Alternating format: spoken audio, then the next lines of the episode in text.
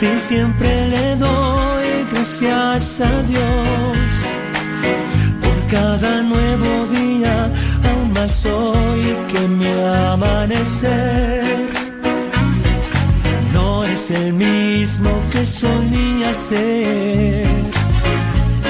Y no es que el color de mis paredes cambió, ni la radio su programación.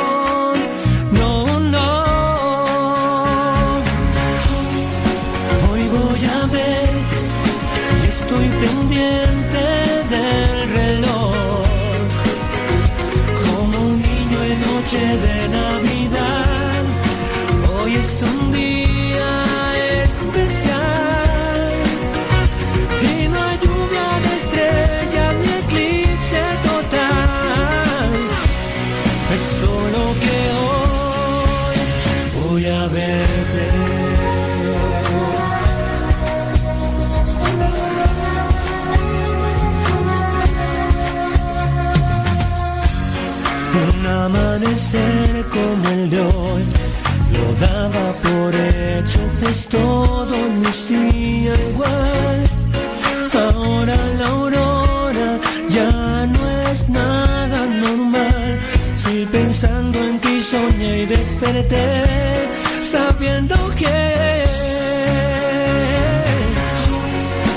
hoy voy a verte y estoy pendiente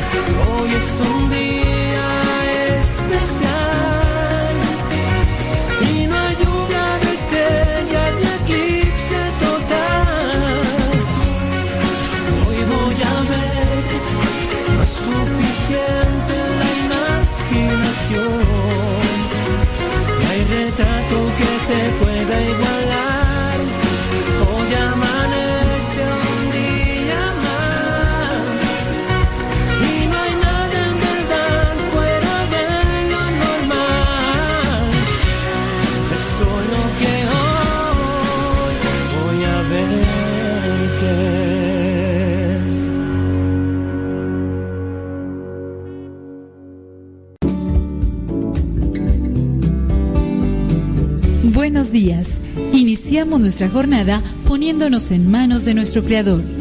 Pedimos su gracia para enfrentar como hijos suyos cada reto que la vida nos presente, acompañados de María, la dulce Madre que nos invita a proclamar las grandezas del Señor.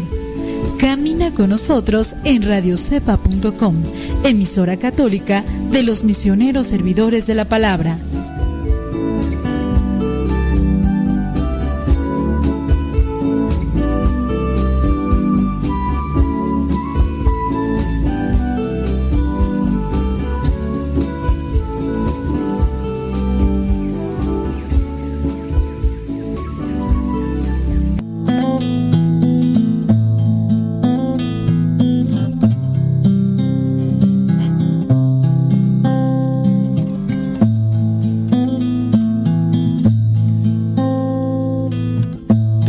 Este momento abrir tu corazón a Dios.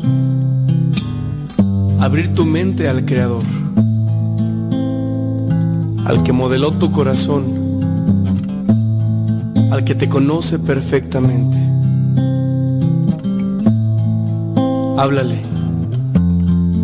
No dejes pasar esta oportunidad. En el nombre del Padre, del Hijo y del Espíritu Santo. Señor Jesucristo, te doy las gracias por tantas atenciones que has tenido conmigo. Te doy gracias, Señor, porque me has dado muchas cosas. Y también, Señor, te doy gracias por las cosas que ya no tengo, por las personas que se alejaron o por las personas que están ahorita contigo.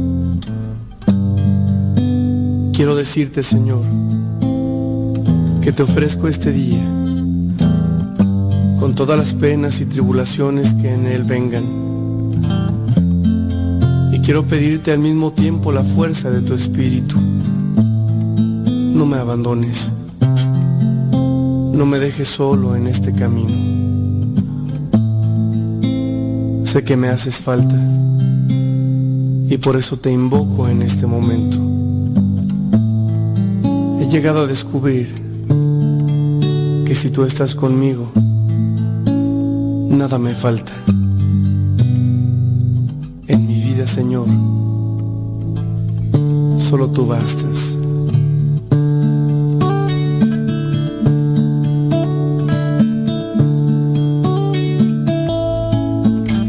Sí, Señor, solo tú eres necesario en nuestra vida.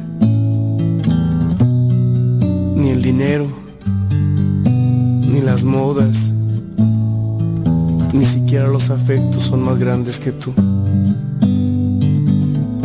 Ayúdame para que este día pueda amarte y de este modo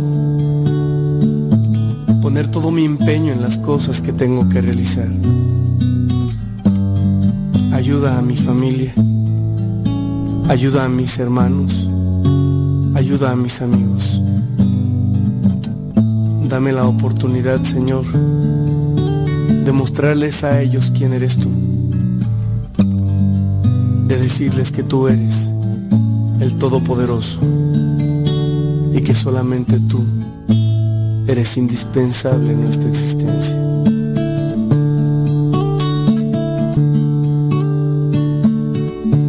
Invito hermano a que dispongas tu vida y tu corazón a esta experiencia de amor.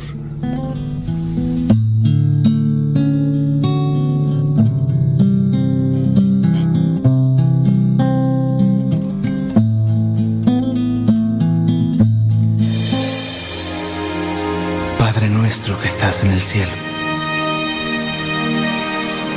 santificado sea tu nombre. Nosotros tu reino. Hágase tu voluntad en la tierra como en el cielo. Danos hoy nuestro pan de cada día.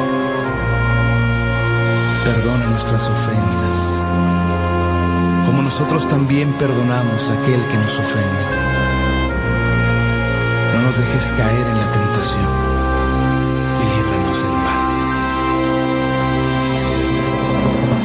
No digas, Padre, si cada día no te comportas como hijo.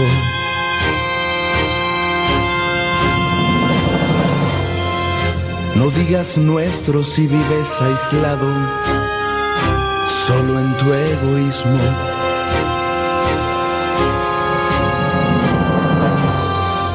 No digas que estás en los cielos, si solo buscas las cosas terrenas. No digas santificado sea tu nombre, si no lo honras ni lo alabas. No diga venga a nosotros tu reino, si lo confundes con el éxito material. Digas hágase tu voluntad, si no la aceptas cuando esta es dolorosa. No digas danos hoy nuestro pan de cada día. Si no te preocupas y lo compartes con alegría. No digas perdona. Vientos huracanados.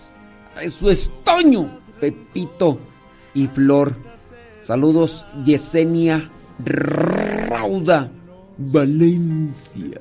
María Eugenia Nayibelúa, Yuri Tobías, Diana Cruz, Betty Galván, Griselda Plasencia, Marta Avilés, Aida, Aida, Aida, Aida, Aida, Aida, Aida Ruiz.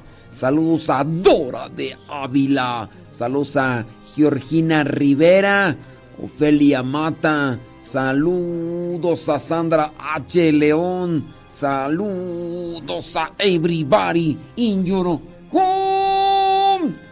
hay que disponer vida y corazón para que las cosas que a veces hemos planeado salgan de lo mejor.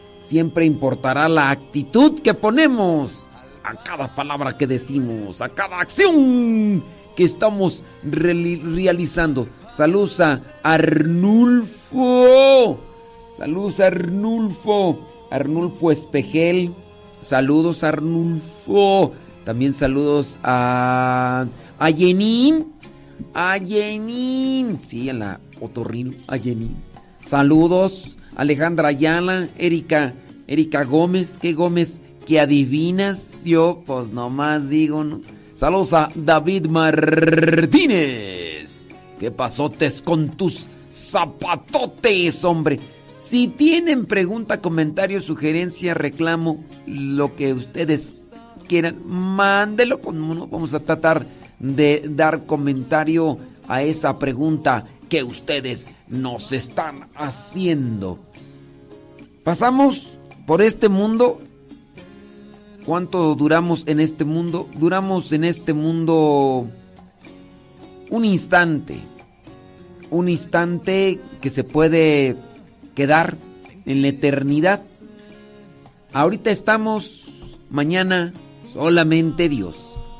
Mirando yo eh, por ahí una galería de difuntos de nuestra comunidad, me pongo a pensar, ¿hace cuánto tiempo que, que los teníamos, que convivíamos con ellos, que podíamos platicar, abrazarlos, que, podríamos echar ahí un poquillo de relajo, de, de, pasarla bien y todo. Y ya no están. Ya no están. Ya pasaron de largo. Y así nosotros un día, un día vamos a pasar también de largo.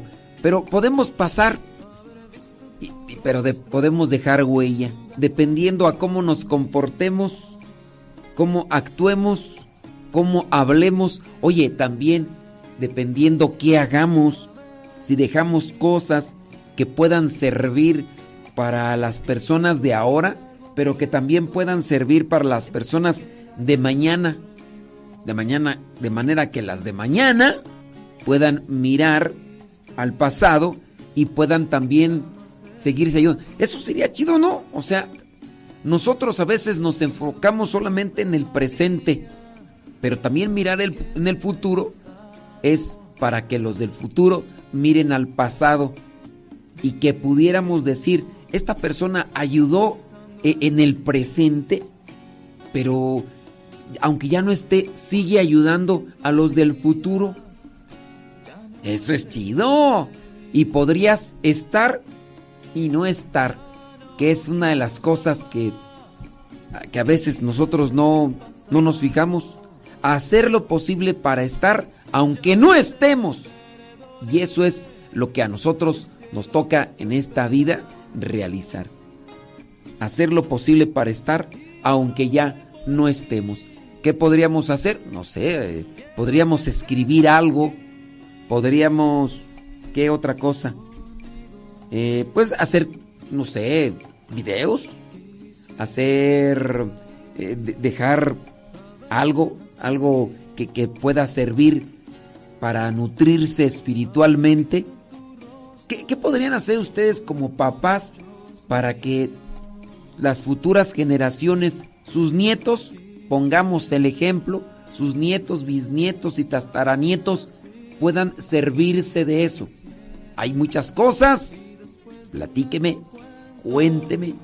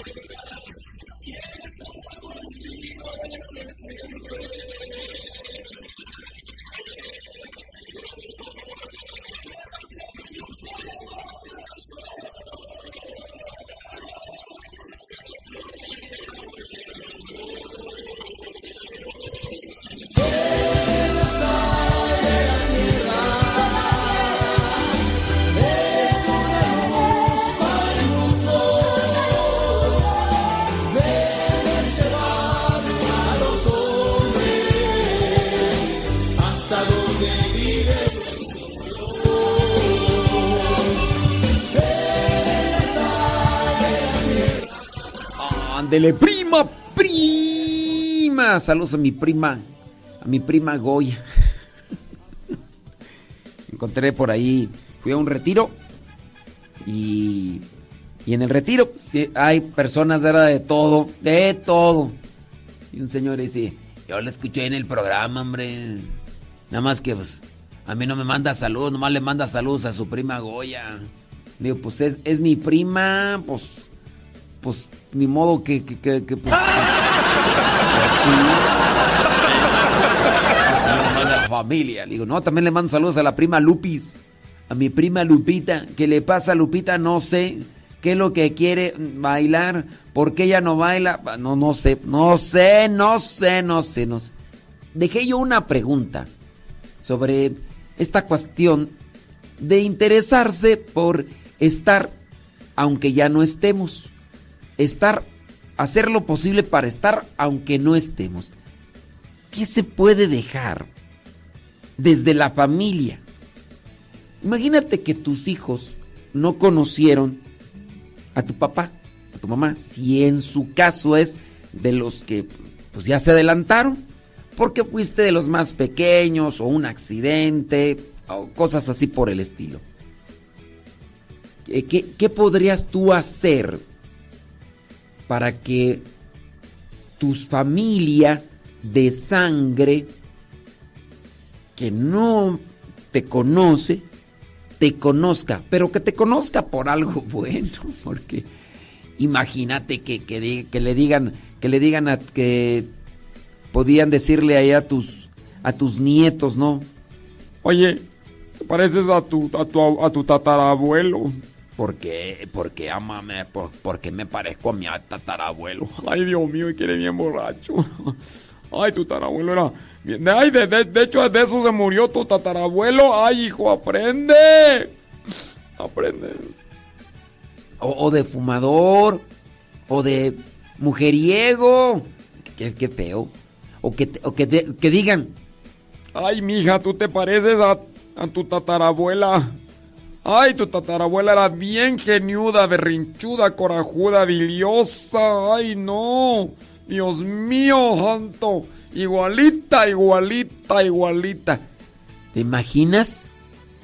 Y, dentro de esas cosas que, que lejos de que te pudieran dar alegría, Macarena, te den más tristeza que otra cosa. Que digan, ay, no, Dios mío, te parece a tu tatarabuelo. Porque eres, bien flojo. dicen que, que, tu tatarabuelo era tan flojo, tan flojo que un día andaba ahí caminando en el cerro y que encontró un, un asadón, encontró un encontró una hoz, encontró un hacha. Ay, no, dicen que cuando encontró el asadón, que, que agarró el asadón y que lo aventó por ahí, que dijo, maldito martirio. Yo no quiero herramientas de trabajo, yo quiero dinero. en vez de que agradeciera porque porque había encontrado una herramienta de trabajo, hombre, Dios mío, hombre. que, que, o sea, que nos recuerden, digo, no, no recuerden, no, que les recuerden a ustedes de una manera bonita. ¿Qué se puede hacer que pudieran decir, hombre, es bien amable ese muchacho, hombre? Ese muchacho es bien amable. Ah, se parece a su abuelito, hombre. Su abuelito también era muy amable. Era, muy paciente, hombre. Era ah, trabajador, hombre. Era sonriente. Era. mira, ya estaba bien, estaba bien viejo, ya, ya ni ya ni dientes tenía, hombre, ahora. Pero bien, pero bien sonriente.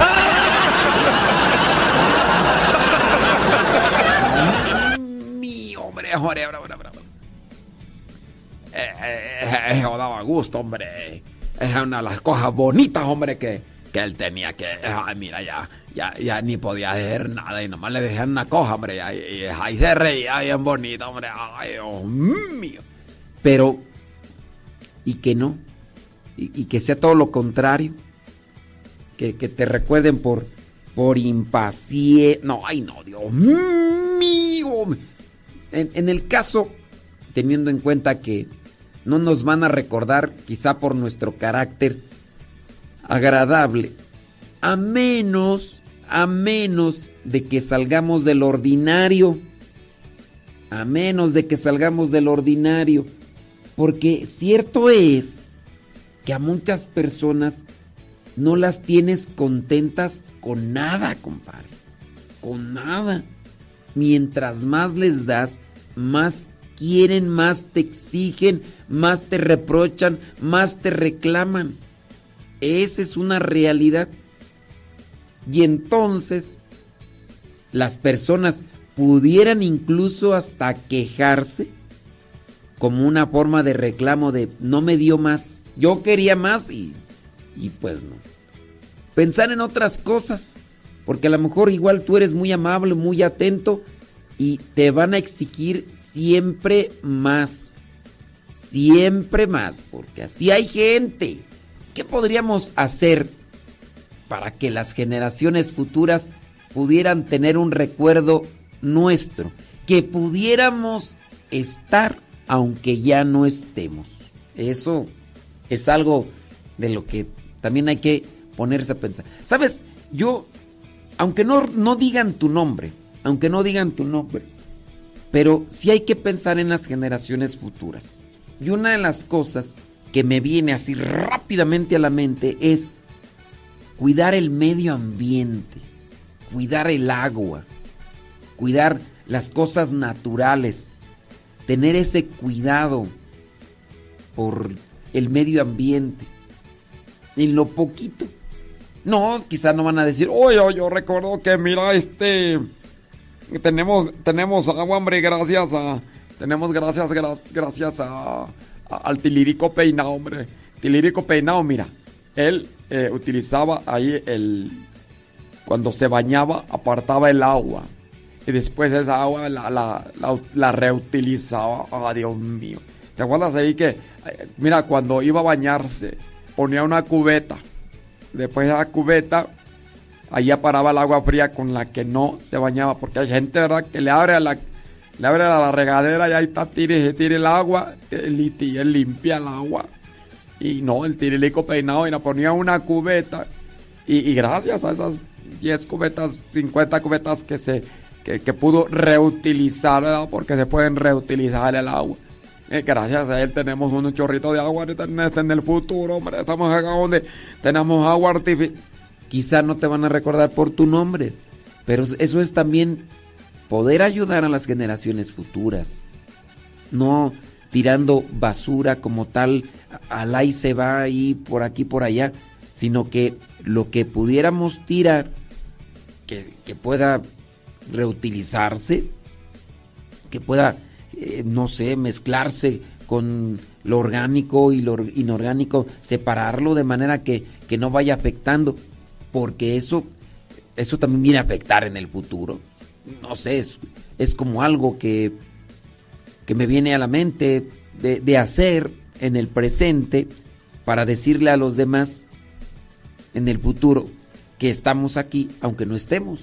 Eso, eso yo pienso, no sé tú. Porque yo... No, no, no, no, no, no.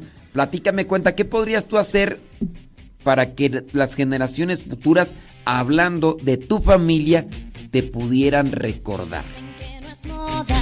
Toda esta historia del amor a la cruz y a Jesús. Dicen que no entienden a esa gente que es feliz así, por él y para ti.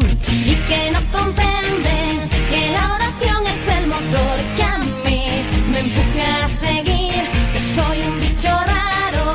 porque no remo para el mismo lado que dicen que debo seguir. Pero mar adentro y tan contento mientras sea Dios, mi mástil y mi viento, la estrella de los mares, inmaculada madre que dijo sí, y por ella sigo aquí.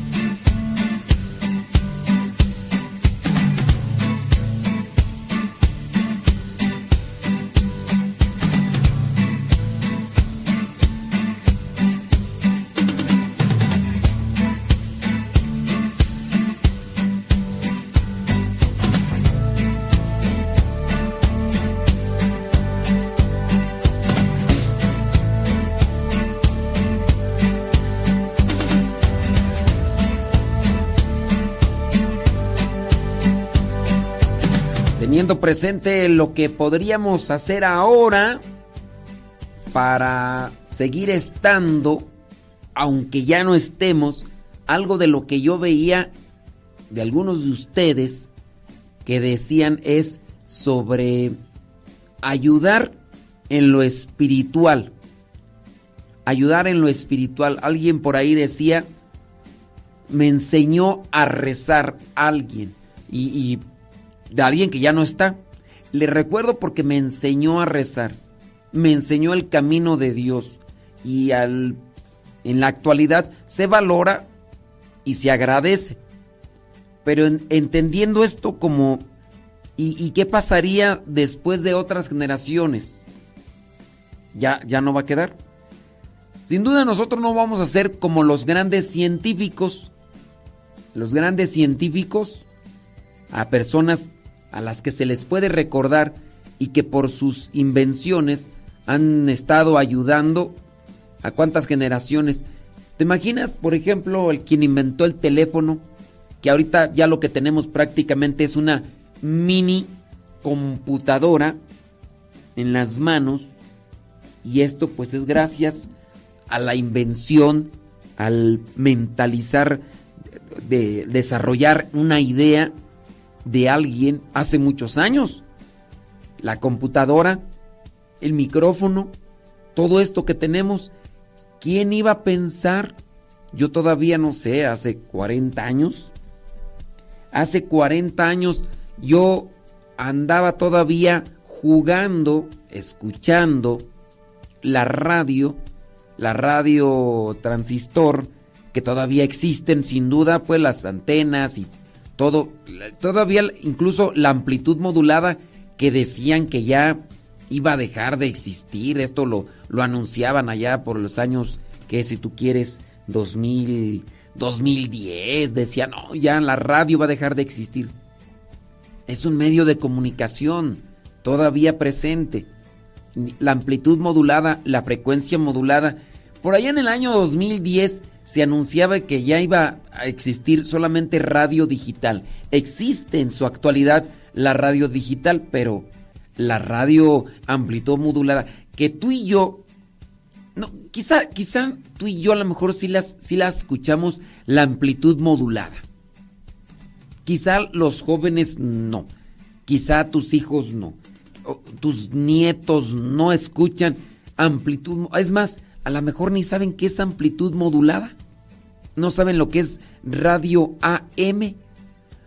A lo mejor puede ser que, tus hijos no sepan de estaciones de radio así del dial que pueden decir el 87.7 F. No. A lo mejor ya escuchan que escuchan puro plataformas digitales, pura música, en estas plataformas digitales donde escuchan pura música porque le ponen ahí tal cantante, ¿no? Y el, algoritmo les va dando canciones de, actualidad y también meten sus comerciales, algo similar, digo, a, menos de que digan, yo no quiero que se escuchen comerciales, yo voy a pagar dinero para que no se escuchen los comerciales, hombre. Pero regresando al punto, ahí está, quien inventó la radio hizo algo que, a lo mejor tú y yo ni, ni, sabemos quién es el que inventó la radio, o por lo menos yo ahorita no lo recuerdo, si ya lo leí, porque tomé unos talleres hace ya algunos años, donde nos hablaban quiénes eran los que habían comenzado con esto de la radio, en un taller de, locución que por ahí eh, medio tomé. Hablando de la televisión, tenemos televisión, tenemos computadoras, ¿Quién, iba a pensar, por ejemplo, que hace 40 años, cuando yo eh, hace, iba a la escuela, jugaba y, y ni siquiera escuchaba radio, pero ni tantito siquiera pensar que iba a estar yo al frente de un micrófono. ¿Te imaginas que, que, pudiera darse ese salto en, en el tiempo y que llegara alguien allá cuando yo andaba jugando o estaba yendo a la escuela, a la primaria, y que me dijeran, dentro de cuarenta y tantos años, tú vas a estar sentado en una cabina de radio, hablando en un micrófono. Te van a estar escuchando bien poquitas personas, pero, pero, pero ahí vas a estar gracias a la tecnología, tú vas a poder estar ahí controlando volúmenes, vas a poner música y te vas a te van a estar viendo en video, te van a estar escuchando personas de diferentes partes del mundo. Gracias a algo que se va a llamar te imagino no no pues, en hace 40 años, ¿cuándo? Ni siquiera se mencionaba va a haber esto. A lo mejor, ¿sabes que Se decía que iba a haber carros voladores. ¿De dónde están los carros voladores?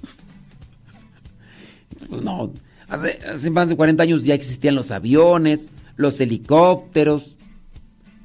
Pero regresando otra vez a la cuestión para no desviarnos, porque a lo mejor es algo que a nosotros se nos olvida.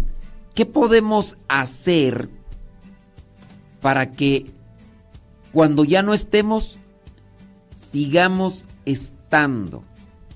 ¿Qué podemos hacer para que cuando ya no estemos, porque no vamos a estar? Alguno de ustedes por ahí, mira, déjame ver quién estaba ahí pidiendo oración. Eh, Alguien estaba pidiendo oración porque ah, falleció un familiar, ¿no? Ayer. Ayer, fíjate. Ya se me perdió ahí por ahí. ¿Quién sabe quién de...? Alguien por ahí decía que pedía oración por un... Por un familiar que había fallecido ayer. Falleció, más bien no había, sino falleció ayer. Ahorita estamos. Mañana no. Alguien pedía oración. Bueno, pues pedimos por su eterno descanso, aunque ya no me acuerdo quién era. Y porque pues están muchos saludos, saludos, saludos, saludos, saludos, saludos, hay más saludos y ya se me perdió por ahí el mensaje de, de alguien que decía, ay, le encomiendo eh, oración por, por alguien que creo que un tío o tía, algo por ahí. Bueno, la cuestión es que estamos y no estamos. Ustedes mismos, este, a lo mejor veían a sus hijos que ahorita ya son adolescentes, algunos de ellos jóvenes, y hace algún tiempecito todavía por ahí andaban tirando las cosas.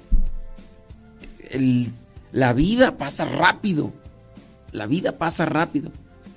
Tenemos que enfocarnos en el presente, sin dejar llevarnos por el pasado ni por el futuro como una cuestión de obsesión, pero sí ser conscientes de hacer algo que sirva para las personas de hoy y que también sirva para las personas de mañana. De eso nos hace falta analizarlo, nos hace falta pensarlo. ¿Qué podríamos hacer? ¿Qué podríamos hacer por las demás personas? Yo, en cierta forma, puedo pensar, a lo mejor ya mañana no estoy, pero ahí voy a dejar programas de radio programas de radio, a lo mejor para que se echen la botana, ¿verdad? Dentro de unos cuantos años. Pero a lo mejor pueden servir los evangelios. Ahí estamos también dejando los evangelios en plataformas digitales. Quizá en un futuro esas plataformas digitales no van a estar. Quizá sí. No lo sabemos. Pero yo, en cierto modo, estoy pensando en ahí. Libros. Pues los libros ¿Dónde están los libros? Los libros se imprimen y puede ser que los libros estén en un estante y ahí se van a quedar, ¿no? Esos libros, a menos de que se pasen en una cuestión digital, que se pudiera incluso dar accesibilidad a que más personas las tengan y las guarden, podrían estar ahí. Pero algo que, que sirva, que ayude, ¿qué estamos haciendo para estar cuando ya no estemos? ¿Qué estás tú haciendo para que te tengan presente tus nietos, tus bisnietos o tus tataranietos?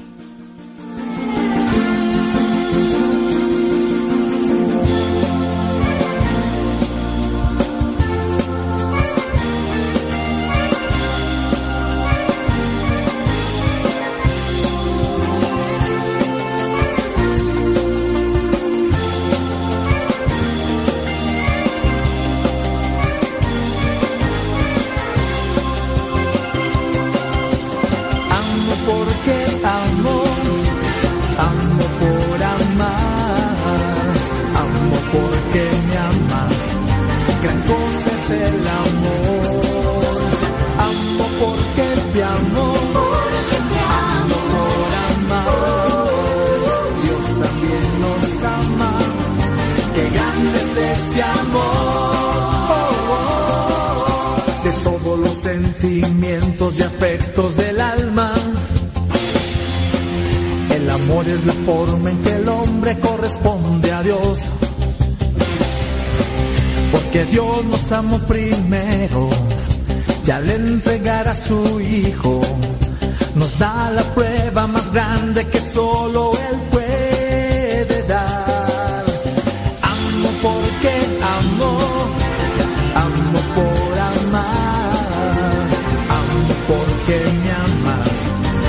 cosa es el amor.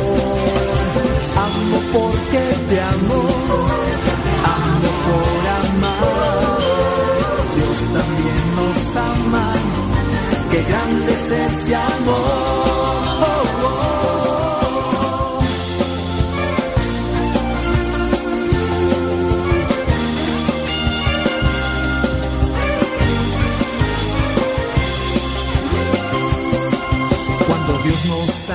Quiere sentirse amado.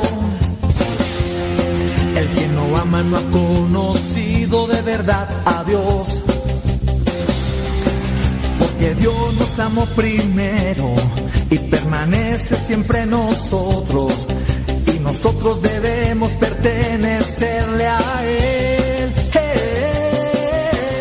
Amo porque amo, amo por amar, Gran cosa es el amor. Amo porque te amo, amo por amar. Dios también nos ama. Qué grande es ese amor. Amo porque amo, amo por amar. Amo porque me amas. Gran cosa es el amor. Ay, Jesús de Veracruz. Oye, me ponía a pensar yo en personas que, que hicieron algo que ayuda a los demás. En el caso de, de la, de los talentos, si nosotros descubriéramos nuestros talentos y los pusiéramos al servicio de los demás, no no solamente buscando un bien económico, porque creo yo que muchas veces nosotros no ponemos al servicio de los demás nuestros talentos porque no recibimos un bien económico. Sí, porque muchas personas hacen las cosas, pero sí les pagan. Pero también pensando en que si tú tienes un talento y lo pones al servicio de los demás, aunque no te paguen, eso podría servir y ayudar y podría estarte haciendo presente aunque no estés, aunque no estés presente. Pongamos el ejemplo de los que han compuesto canciones, canciones que tú y yo a lo mejor hemos cantado y que hace muchos años, incluso más de nuestra vida, de personas que ya ni están. Personas que a lo mejor ni, a lo mejor ni sabemos bien quiénes son, pero esa canción tenía una letra, una melodía que despertaba un sentimiento. Puede ser alegría, puede ser melancolía, puede ser amor. Poner al servicio, poner descubrir nuestros talentos y ponerlos al servicio de los demás nos pudieran llevar a estar presentes aunque ya no estemos.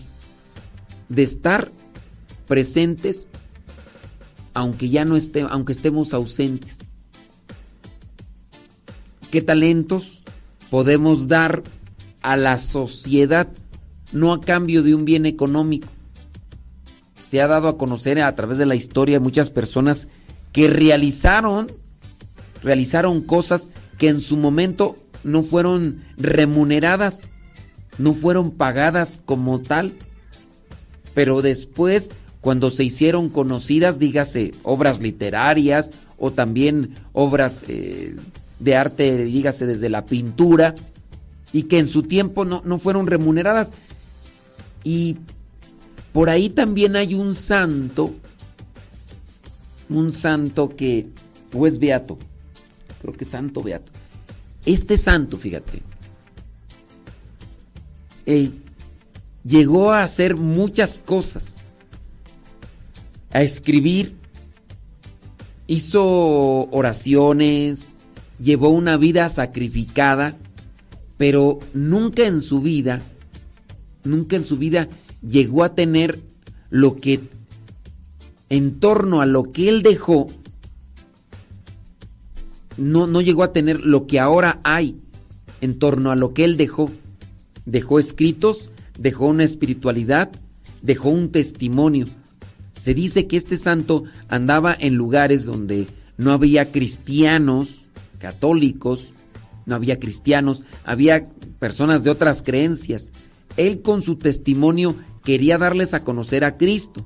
Él celebraba a veces la misa solo, porque en los pueblos, en las aldeas donde él andaba, no había ningún cristiano.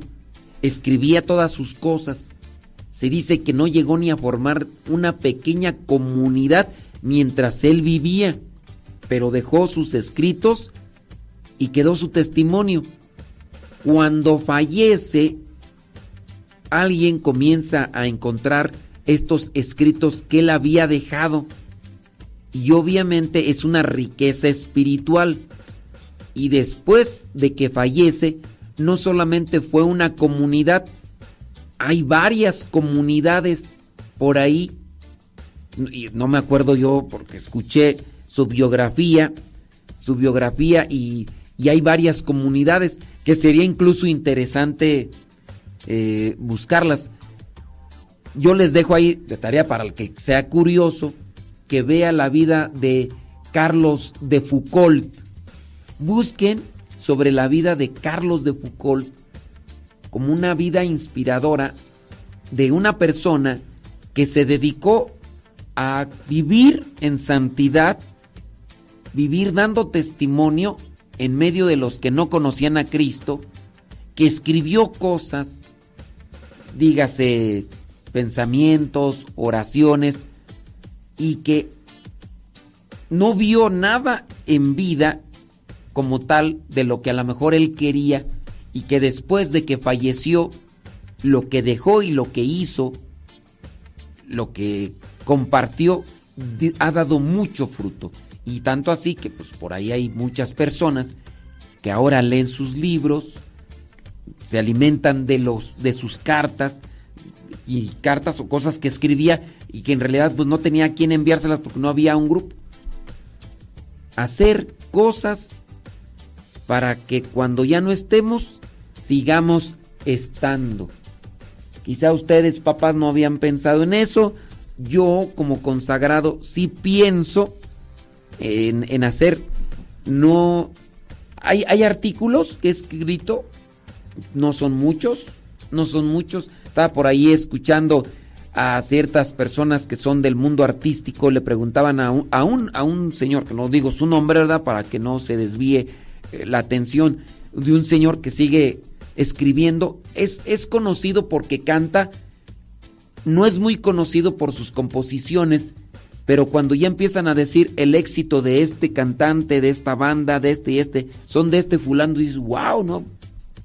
Y le preguntan a este fulano, oye, mucha gente te conoce porque cantas, no te conoce porque eres el autor de muchas canciones. ¿Cuántas canciones has compuesto? Y este fulano dice así, pues he llegado a componer como unas cinco mil, cinco mil canciones. Hay veces que estoy comiendo y de repente dejo de comer porque me vino a la mente una idea de una canción y empiezo a escribir y le hago melodía y ahí está. Más de cinco mil canciones. Dígase de otros compositores, ¿no? Que digas, no sé, el señor, eh, ¿cómo se llama este? Baladés. Ay, este señor Baladés, hombre. Ay, bueno, este señor Baladés. Eh, también el otro señor que se llama Juan Manuel Figueroa. Sí, tenía otro nombre artístico, ¿verdad? Pero este señor, bueno, estos señores, cinco mil canciones, ocho mil canciones, cosas que han hecho y que han, en cierta forma, repercutido en, en el tiempo. Son cosas atemporales. Sirvieron en el pasado, sirven en el presente y sin duda servirán en el futuro. Y tú y yo ¿qué hemos hecho? y tú y yo eh, hemos estado pensando en, en hacer algo para que pudiera servir o no. Los santos han hecho muchas cosas, dígase San Francisco de Asís, Madre Teresa, muchas cosas que siguen sirviendo. Y tú y yo, si pensamos en la santidad, también debemos de pensar en lo que podemos hacer que ayude y sirva para cuando ya no estemos.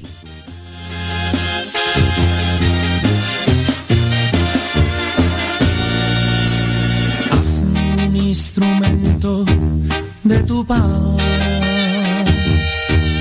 donde haya odio, lleve yo tu amor, donde haya en furia tu perdón, Señor, donde haya duda, fe en ti.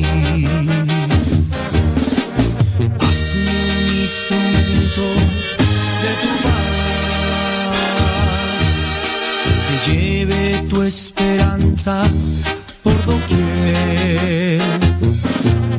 Donde haya oscuridad, lleve tu luz. Donde haya pena, tu gozo, Señor. Mira por acá, uy, de, de espectáculo. Tú deberías tener un programa de espectáculo.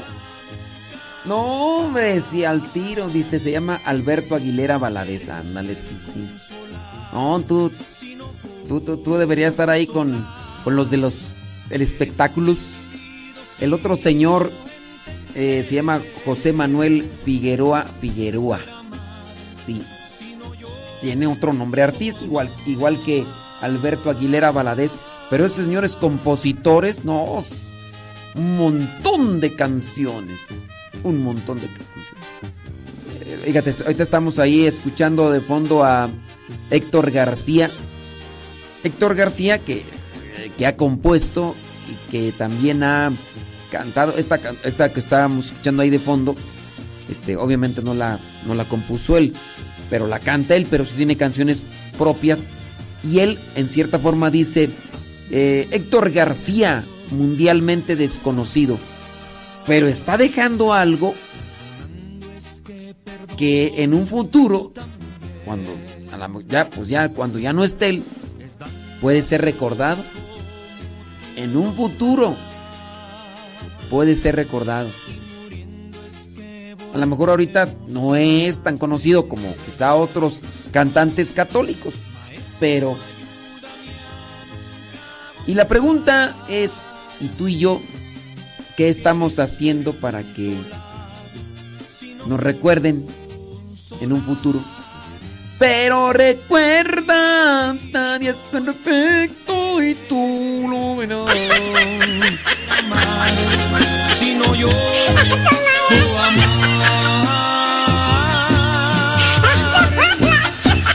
Hazme un instrumento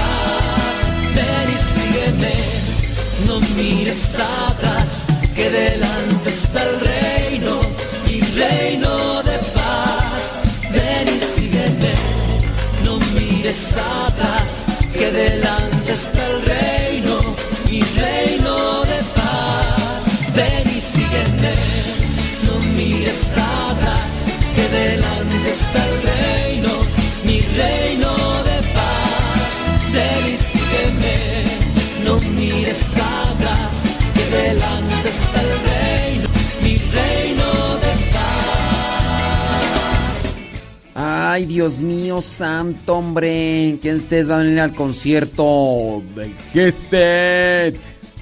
Espero que se echen una vueltecita. Por acá nos vemos. Vamos a estar predicando.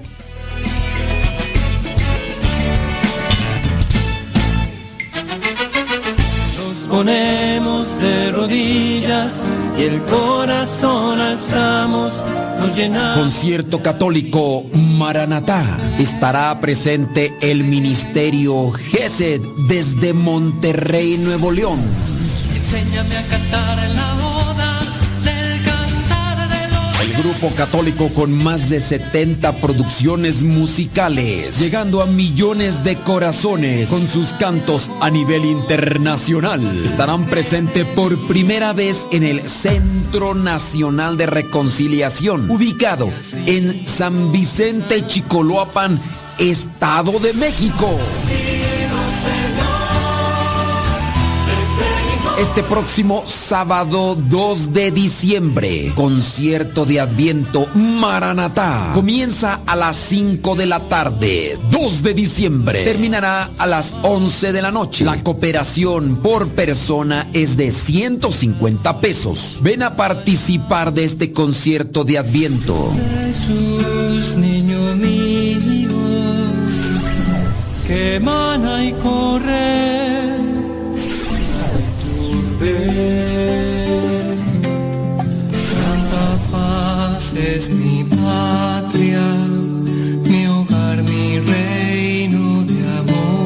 Ven y participa este próximo sábado 2 de diciembre. Comenzando a las 5 de la tarde, habrá predicación, adoración eucarística, pero sobre todo un concierto que tocará tu corazón. Si quieres más informes, puedes mandar un mensaje o hablar por teléfono al número de WhatsApp 55 43 44 5007. Recuerda que la entrada a este concierto es de 150 pesos por persona. Concierto católico de Adviento Maranatá, próximo sábado 2 de diciembre. A su presencia. Un grito de guerra se escucha en la paz de la tierra y en todo lugar.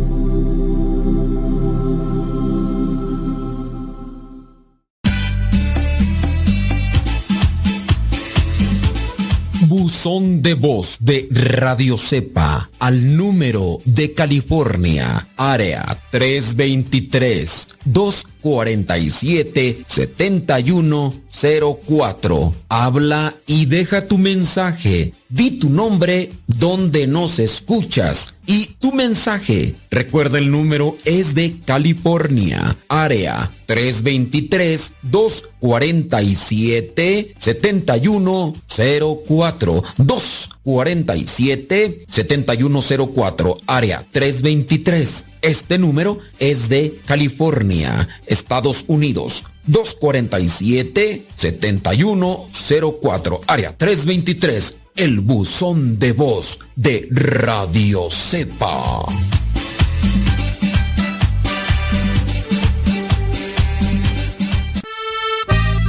Desde Phoenix, Arizona. Su hermano Héctor García, mundialmente desconocido y su grupo, los Apostolines del Norte. Un saludo al Padre Modesto Lule. Radio Cepa. Vámonos. Saludo a todos los católicos. Que se sienta católico de verdad. El ser católico no es para cobardes es para valientes que le digan sí al Señor. ¡Vámonos! Que viva Cristo Rey y que viva María.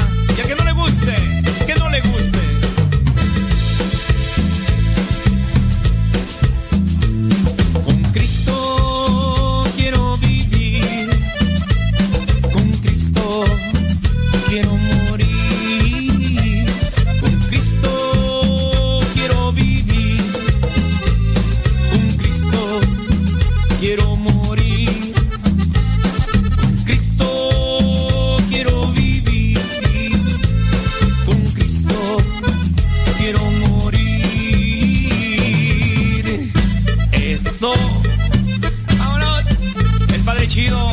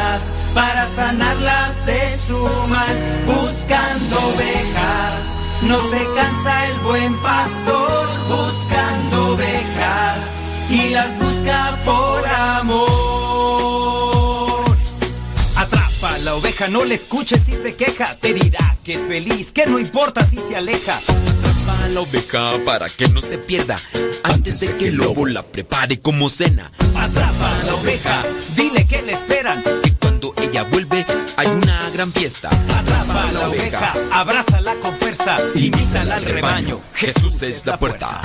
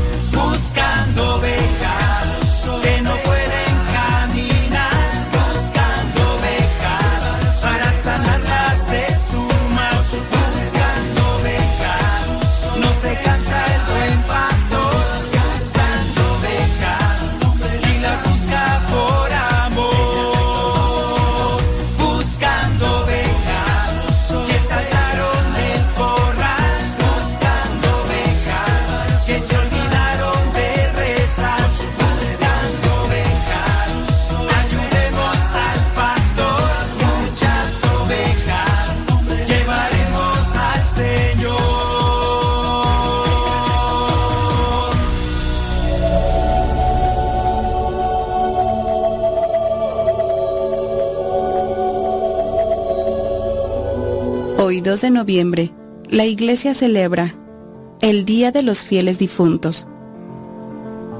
La iglesia celebra hoy la conmemoración de todos los fieles difuntos. Su objetivo es orar por aquellos fieles que han acabado su vida terrenal y en el caso, por los que se encuentran aún en estado de purificación en el purgatorio. Se llama iglesia la asociación de los que creen en Jesucristo la Iglesia se divide en tres grupos. Iglesia triunfante, los que ya se salvaron y están en el cielo, como son los santos. Iglesia militante, los que estamos en la tierra luchando por hacer el bien y evitar el mal. Y la iglesia sufriente, los que están en el purgatorio purificándose de sus pecados, de las manchas que afectan su alma. Lo que dice el nuevo catecismo acerca del purgatorio. El catecismo de la Iglesia Católica, publicado por el Papa Juan Pablo II en 1992, es un texto de máxima autoridad para todos los católicos del mundo y dice cinco casos acerca del purgatorio. El primero, los que mueren en gracia y amistad de Dios, pero no perfectamente purificados, sufren después de su muerte una purificación para obtener la completa hermosura de su alma. El segundo, la Iglesia llama purgatorio a esa purificación y ha hablado en ella en el concilio de Florencia y en el concilio de Trento. La Iglesia para hablar de que será con un fuego purificador se basa en aquella frase de San Pablo que dice, La obra de cada uno quedará al descubierto el día en que pasen por el fuego. Las obras que cada cual ha hecho se probarán en el fuego. Tercera, la práctica de orar por los difuntos es sumamente antigua. El libro segundo de los Macabeos en la Sagrada Biblia dice, Mandó Judas Macabeo ofrecer sacrificios por los muertos para que quedaran libres de sus pecados. Cuarto, la Iglesia desde los primeros siglos ha tenido la costumbre de orar por los difuntos. Cuenta San Agustín que su madre Santa Mónica, lo único que les pidió al morir fue esto.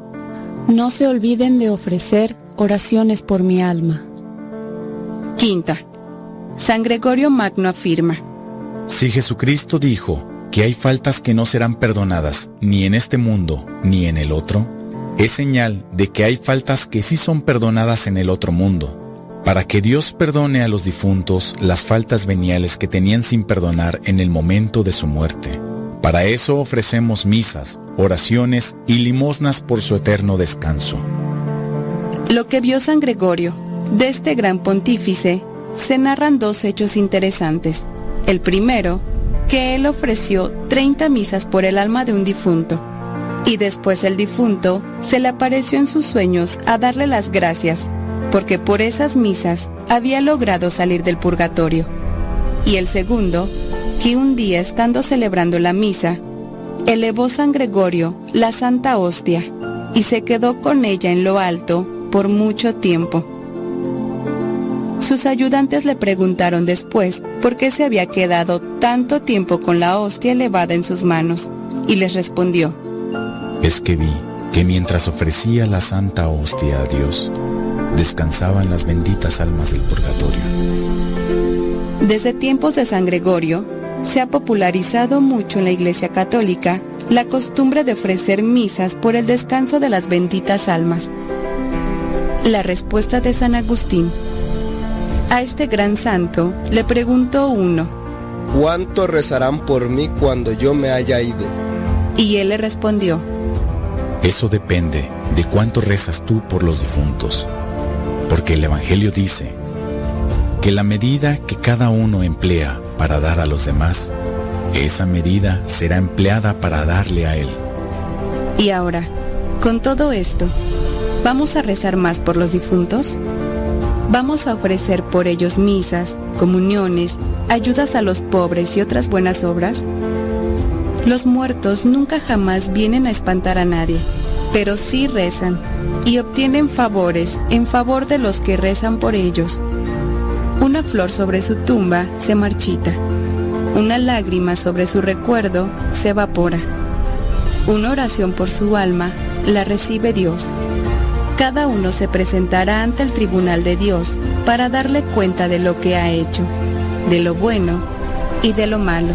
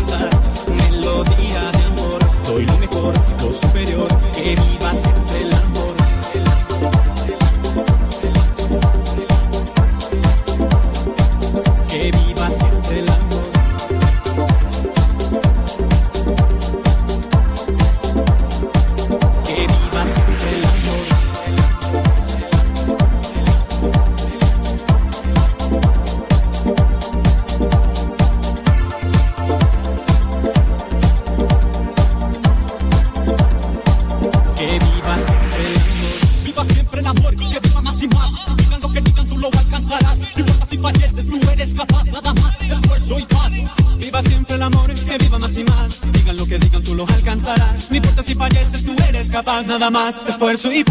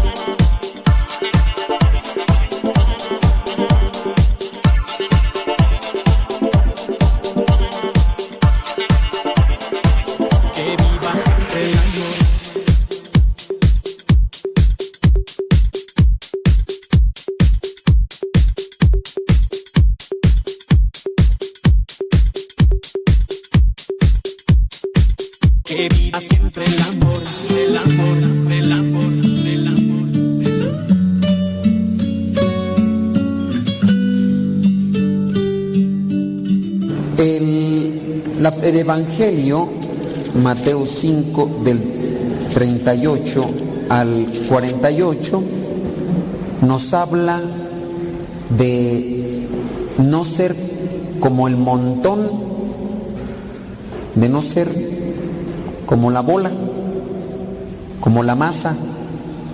Nos habla de vivir en lo extraordinario. ¿Y qué es lo extraordinario? Pues aquello que está fuera de lo ordinario, lo que siempre haces, como siempre lo haces. Y entonces pues ya hay que salir de eso, que más que rutina le llamamos monotonía. Siempre lo mismo, siempre lo mismo. Y si hacemos siempre lo mismo, el resultado va a ser siempre lo mismo. ¡Ay, qué inteligentes son! ¡Qué bárbaros! Naturales son los indios, dijo Lino Huitrón. Claro, ustedes no saben quién es él, ni yo tampoco. ¿eh? Pero si hacemos siempre lo mismo, vamos a cosechar lo mismo para que obtengamos diferentes resultados en la vida personal, en la vida familiar, hay que hacer lo extraordinario. No hay que hacer menos, no hay que hacer lo mismo, hay que hacer más. En todo trabajo, esfuerzo, eh, trato, comunicación, detalles. ¿Por qué? Pues en el contexto que la mayoría están aquí de matrimonios, ¿por qué llegan a fracasar ciertos matrimonios? ¿Por qué llegan a tronar ciertos matrimonios? Porque se mantienen en lo ordinario. Lo que comenzaron a hacer lo mantienen por 10, 15, 20 y algunos hasta en retroceso. Ya ni siquiera lo que hacían en los primeros años. En los primeros años, atentos, uno para con el otro, alegres, uno para con el otro. Y después se apagó todo. Ella o él ya no siguieron con lo ordinario que estaban haciendo y o se mantienen igual y a lo mejor sí están unidos, pero ya con su cara de momia, secos, fríos, ya ni se saludan, ya ni un beso, ya ni te fijas si está respirando, ya muere. Y porque a veces se ve, ¿no? Y entonces dices, pues ya, a ella, porque siguieron con lo mismo. ¿Ves estos viejitos, a veces algunos viejitos que se agarran de las manos y, y que, no, por ahí miré yo uno, unos viejitos así, y hasta decía el video de la persona que lo publicaba, cuando llegue a viejo quiero ser igual. Ahí se miraban los dos viejitos haciendo sus changuerías ahí. ¿eh? Y la señora se descuidaba y el viejillo por detrás, sácate, le agarraba todo el tascalate. Y aquella nomás se sangoloteaba más. Dije, vámonos. Todavía les quedó pila. Es que le supieron administrar. Hay algunos que se casan y se quieren y se tragan todo el pastel en la noche de bodas, un año o dos, y ya por eso ya Entonces hay que saberlo administrar para que no empalague todo el asunto. Pero bueno, esos viejecitos que a veces aparecen en esos videos son extraordinarios. 50, 60 años y todavía se ven y, ay, ¿cómo? Porque no tienen dientes, ¿verdad? Ahora sí lo hacen natural, antes era pura payasada. ¿Cómo? Pero ya cuando están viejitos, pues ya no tienen dientes, pues ya ahora sí sale natural, ¿no? Pero ¿por qué se mantienen así? Y luego hay gente que dice así, ay, como quisiera yo también llegar así. Pues trabájele, trabájele, esfuércese, sacrifíquese. Porque eso que están haciendo no, no se obtuvo así. Entonces hay que salir de lo ordinario. Ustedes también, hablando de la oración, para que no digan que nada más a los matrimonios, también yo quiero salir, ser diferente. Uno a veces ve personas que son espirituales, que son entregadas. Yo veo, por ejemplo, a los padres mayores, veo al padre fundador, así todavía para la oración, con aquella fe, con aquella, así. Y uno, dice, ay, yo como quisiera llegar así, a esa edad. Y ese padre Luis, oh, así usted lo ven en sillas de ruedas, pero um, el día que vayan van a ver cómo les va a dar hasta por debajo de la lengua y van a querer dar vuelta. Todavía tiene pegue. Y a uno de repente también ve otros padres viejecitos ya, que ya cuando están haciendo la homilia, pues pobrecitos, ¿verdad? Ni les entiendes. Y yo digo así, no, no, no, no, yo quiero así, enjundioso. Pero, ¿qué tengo que hacer yo para llegar a esos niveles? Trabajarle, salir de lo ordinario. Te, te contentas con hacer lo que hacen los demás. vamos a hacer oración. Ya hay que levantarse en la mañana temprano. Ah, cinco minutos más.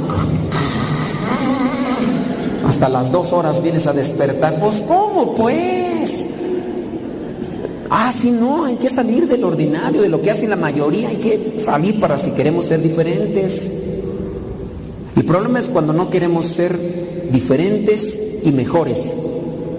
A veces que les preguntas a estos chukis adolescentes, ¿qué quieres ser cuando seas grande? No sé. Youtuber. Streamer. de pobre, de verlo me da flojera. Ustedes no, no tienen. Pues hay que esforzarse, hay que sacrificarse. En la vida espiritual también Cristo nos invita a que vivamos una vida extraordinaria, no como la viven los demás. ¿Qué, qué, qué de bueno tienes tú cuando nada más saludas a los que te saludan? ¿Qué de bueno sacas cuando nada más te portas bien con los que te tratan bien? No, hay diferente esfuerzo, sacrificio, entrega, el extra. Me acordé del gritito del eh. hace un tiempo que si miraron un video y que decían el fuá cuando ya no puedas da tu extra fuá y yo veo ese video y me motivo voy a dar el fuá cuando ya no el extra ya no puedo, da el extra. Ya si el otro no lo quiere dar, no se puede hacer volar un ave con una ala. Ni se puede avanzar en la barca cuando solamente uno es el que rema. Hay que salir de lo ordinario. Hay que dar el extra. Y eso es de lo que nos habla también en el Evangelio. Si versículo 47. Y si saludan solamente a sus hermanos, ¿qué hacen de extraordinario? Hasta los paganos se portan así. Los que no creen en Dios se portan así. Versículo 48. Sean perfectos como su Padre que está en el cielo es perfecto. La primera lectura nos hablaba de eso, ser santos. Vamos a ver ahí poquito nada más la primera lectura. Levítico capítulo 19, versículos del 1 al 2. Ahí en el versículo 2, dile a la comunidad que se reunieron ahí en el Centro Nacional de Reconciliación, vamos a cambiarle. Dile a la comunidad de esos que se están durmiendo, esos que fueron al retiro de matrimonios, a esos seres flojos que vinieron al retiro, a ver si a esos que vinieron terminando el curso bíblico segundo para recibir, diles lo siguiente, que sean santos, pues yo el Señor su Dios soy santo. ¿Y qué es ser santo? Santo bíblicamente es reservarse para Dios. Eso es ser santo. Resérvate para Dios, tus pensamientos resérvalos para Dios, tus palabras para Dios, tu tiempo para Dios. Hay gente que ya no le quiere dar a Dios ni siquiera una hora a la semana, se les hace mucho. No, no es mucho, una hora.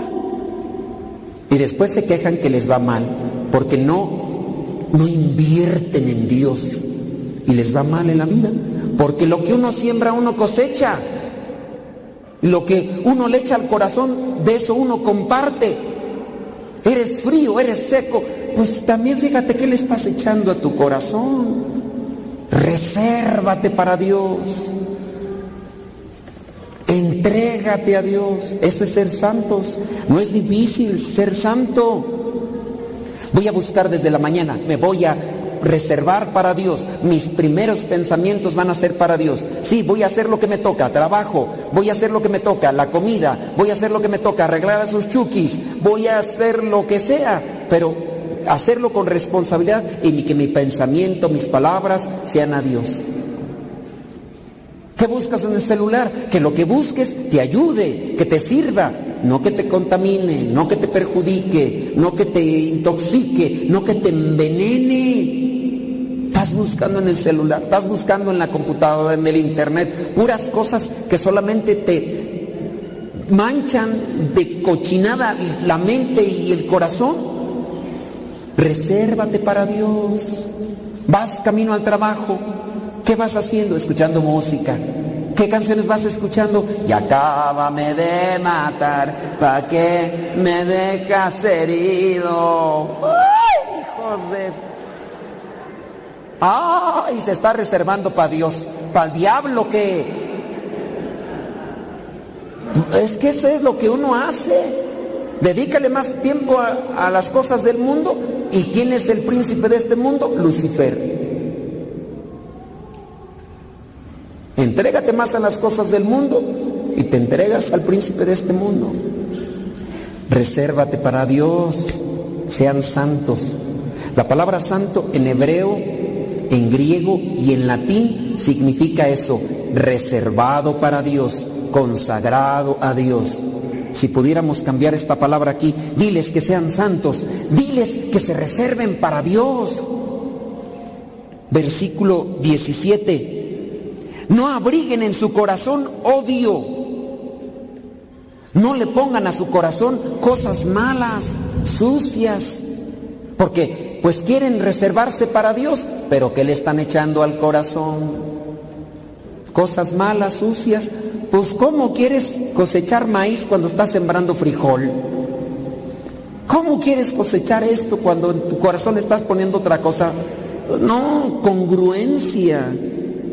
¿Qué dice la segunda lectura? Vamos a ver ahí la segunda lectura, antes, para que no se me duerman. Corintios, capítulo, primera carta a los Corintios, capítulo 3, versículo 16.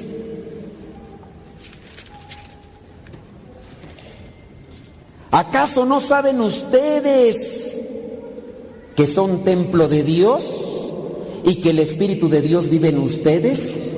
Cuiden su cuerpo, cuiden su pensamiento, cuiden sus palabras, cuiden su corazón, porque ustedes son templo de Dios, son templos del Espíritu Santo. Ahí habita el Espíritu Santo. ¿Y no te da vergüenza meter cada cochinada? ¿No te da vergüenza andarte revolcando en el pecado?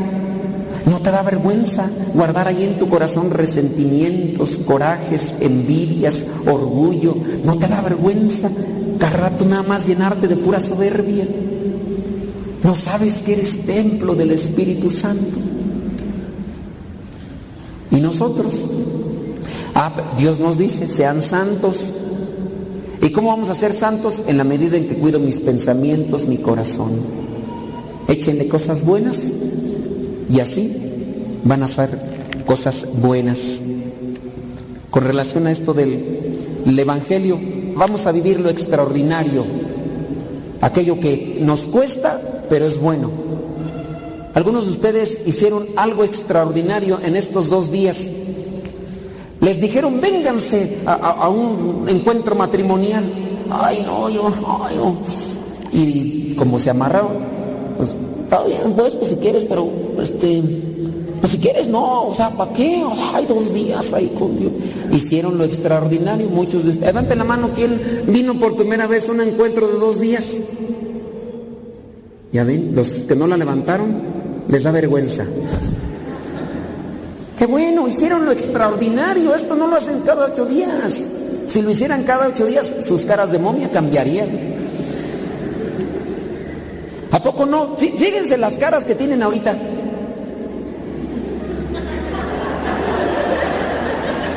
¿Quién los viera mosquitas muertas? ¿Quién los viene en su casa, verdad? En su casa. Pero aquí hasta la cara les cambió, hasta sonríen. Y ya tenían rato que no pelaban la mazorca. Tienen paz, tienen tranquilidad, porque hicieron algo extraordinario. Hagan lo extraordinario y en su corazón habrá un resultado diferente. Acuérdense que ustedes y yo somos templos del Espíritu Santo. Y acuérdense que Dios nos pide que seamos santos, es decir, reservados para Él, que nuestros pensamientos, nuestras palabras y nuestras acciones sean para Dios. Y en la medida que trabajemos en su campo, lo que vamos a cosechar es solamente de lo que Él nos da, que son cosas buenas.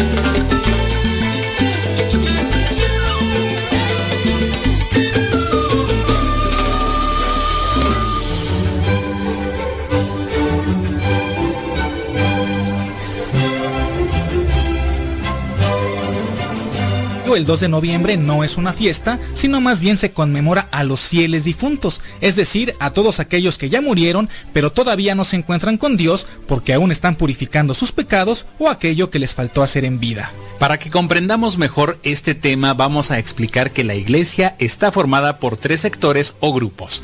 Se llama iglesia triunfante a los que ya se salvaron y están en el cielo. A este grupo los festejamos el día primero de noviembre. El segundo grupo de la iglesia se llama Iglesia Militante. Este grupo está formado por los que estamos en la tierra luchando por hacer el bien y evitar el mal. El tercer grupo se llama Iglesia Purgante y está formado por los que han muerto y están en el purgatorio purificándose de sus pecados. Precisamente por eso debemos hacer mucha oración por los difuntos que se están purificando para ayudarles a que pronto se encuentren con Dios. Fíjense amigos lo que dice San Agustín acerca de los difuntos.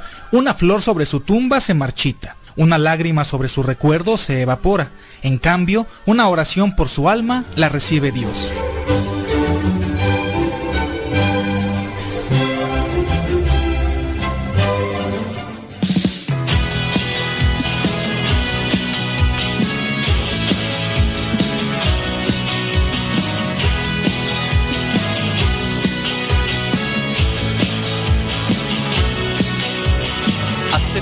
Me ha buscado y hoy que me he encontrado yo te quiero decir que soy muy afortunado de poder a todo su amor compartir. Y es que he nacido yo a la vida nueva que me dio su espíritu de amor que vive en mí. Desde entonces me ha pasado que me han preguntado qué ha pasado de ti. Yo respondo que a su lado no importa el pasado si él te ama a ti. Y es que he nacido yo a la vida nueva que me dio su espíritu de amor que hoy vive en mí.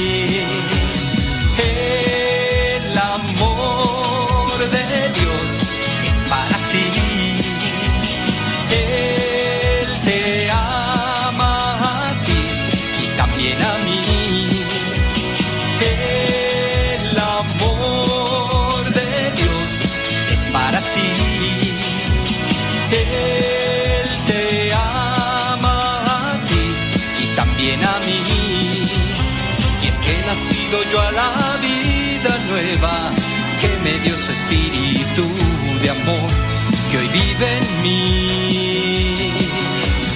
Jesús, hijo de María, tú eres mi alegría, yo confío en ti.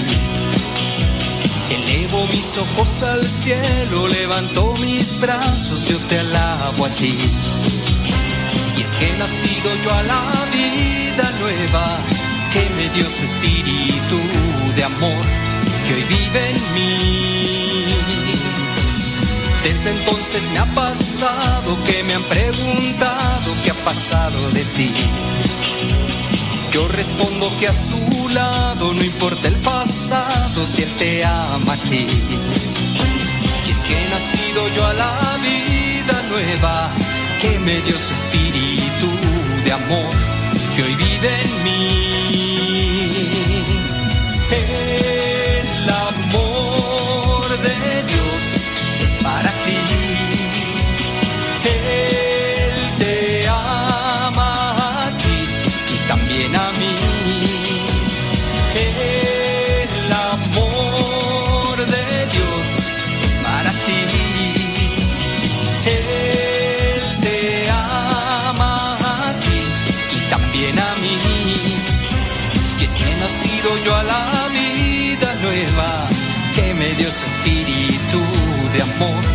Que hoy vive en mí.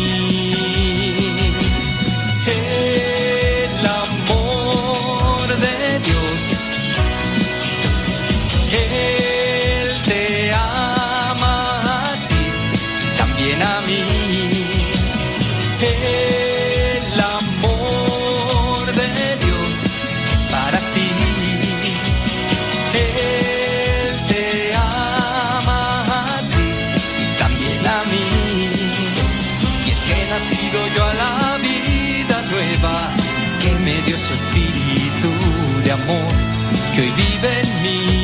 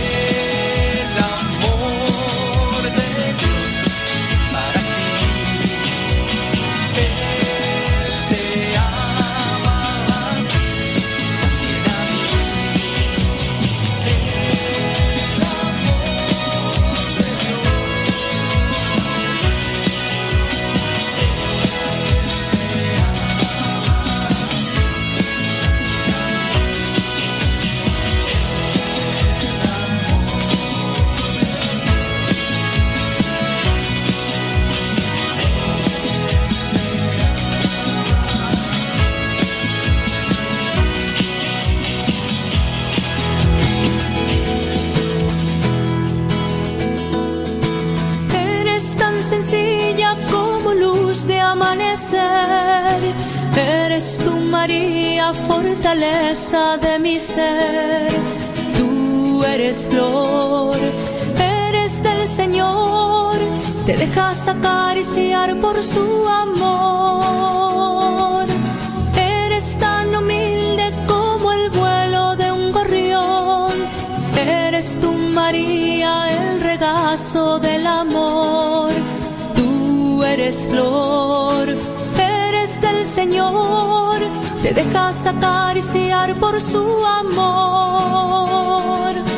Yo quiero estar en las manos del Señor como tú.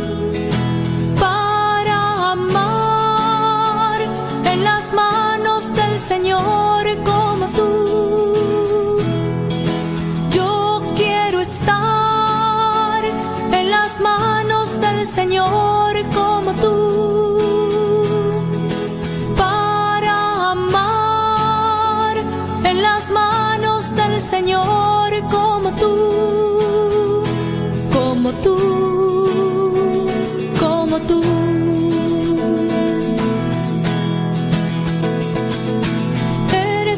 pequeña como el canto de mi voz.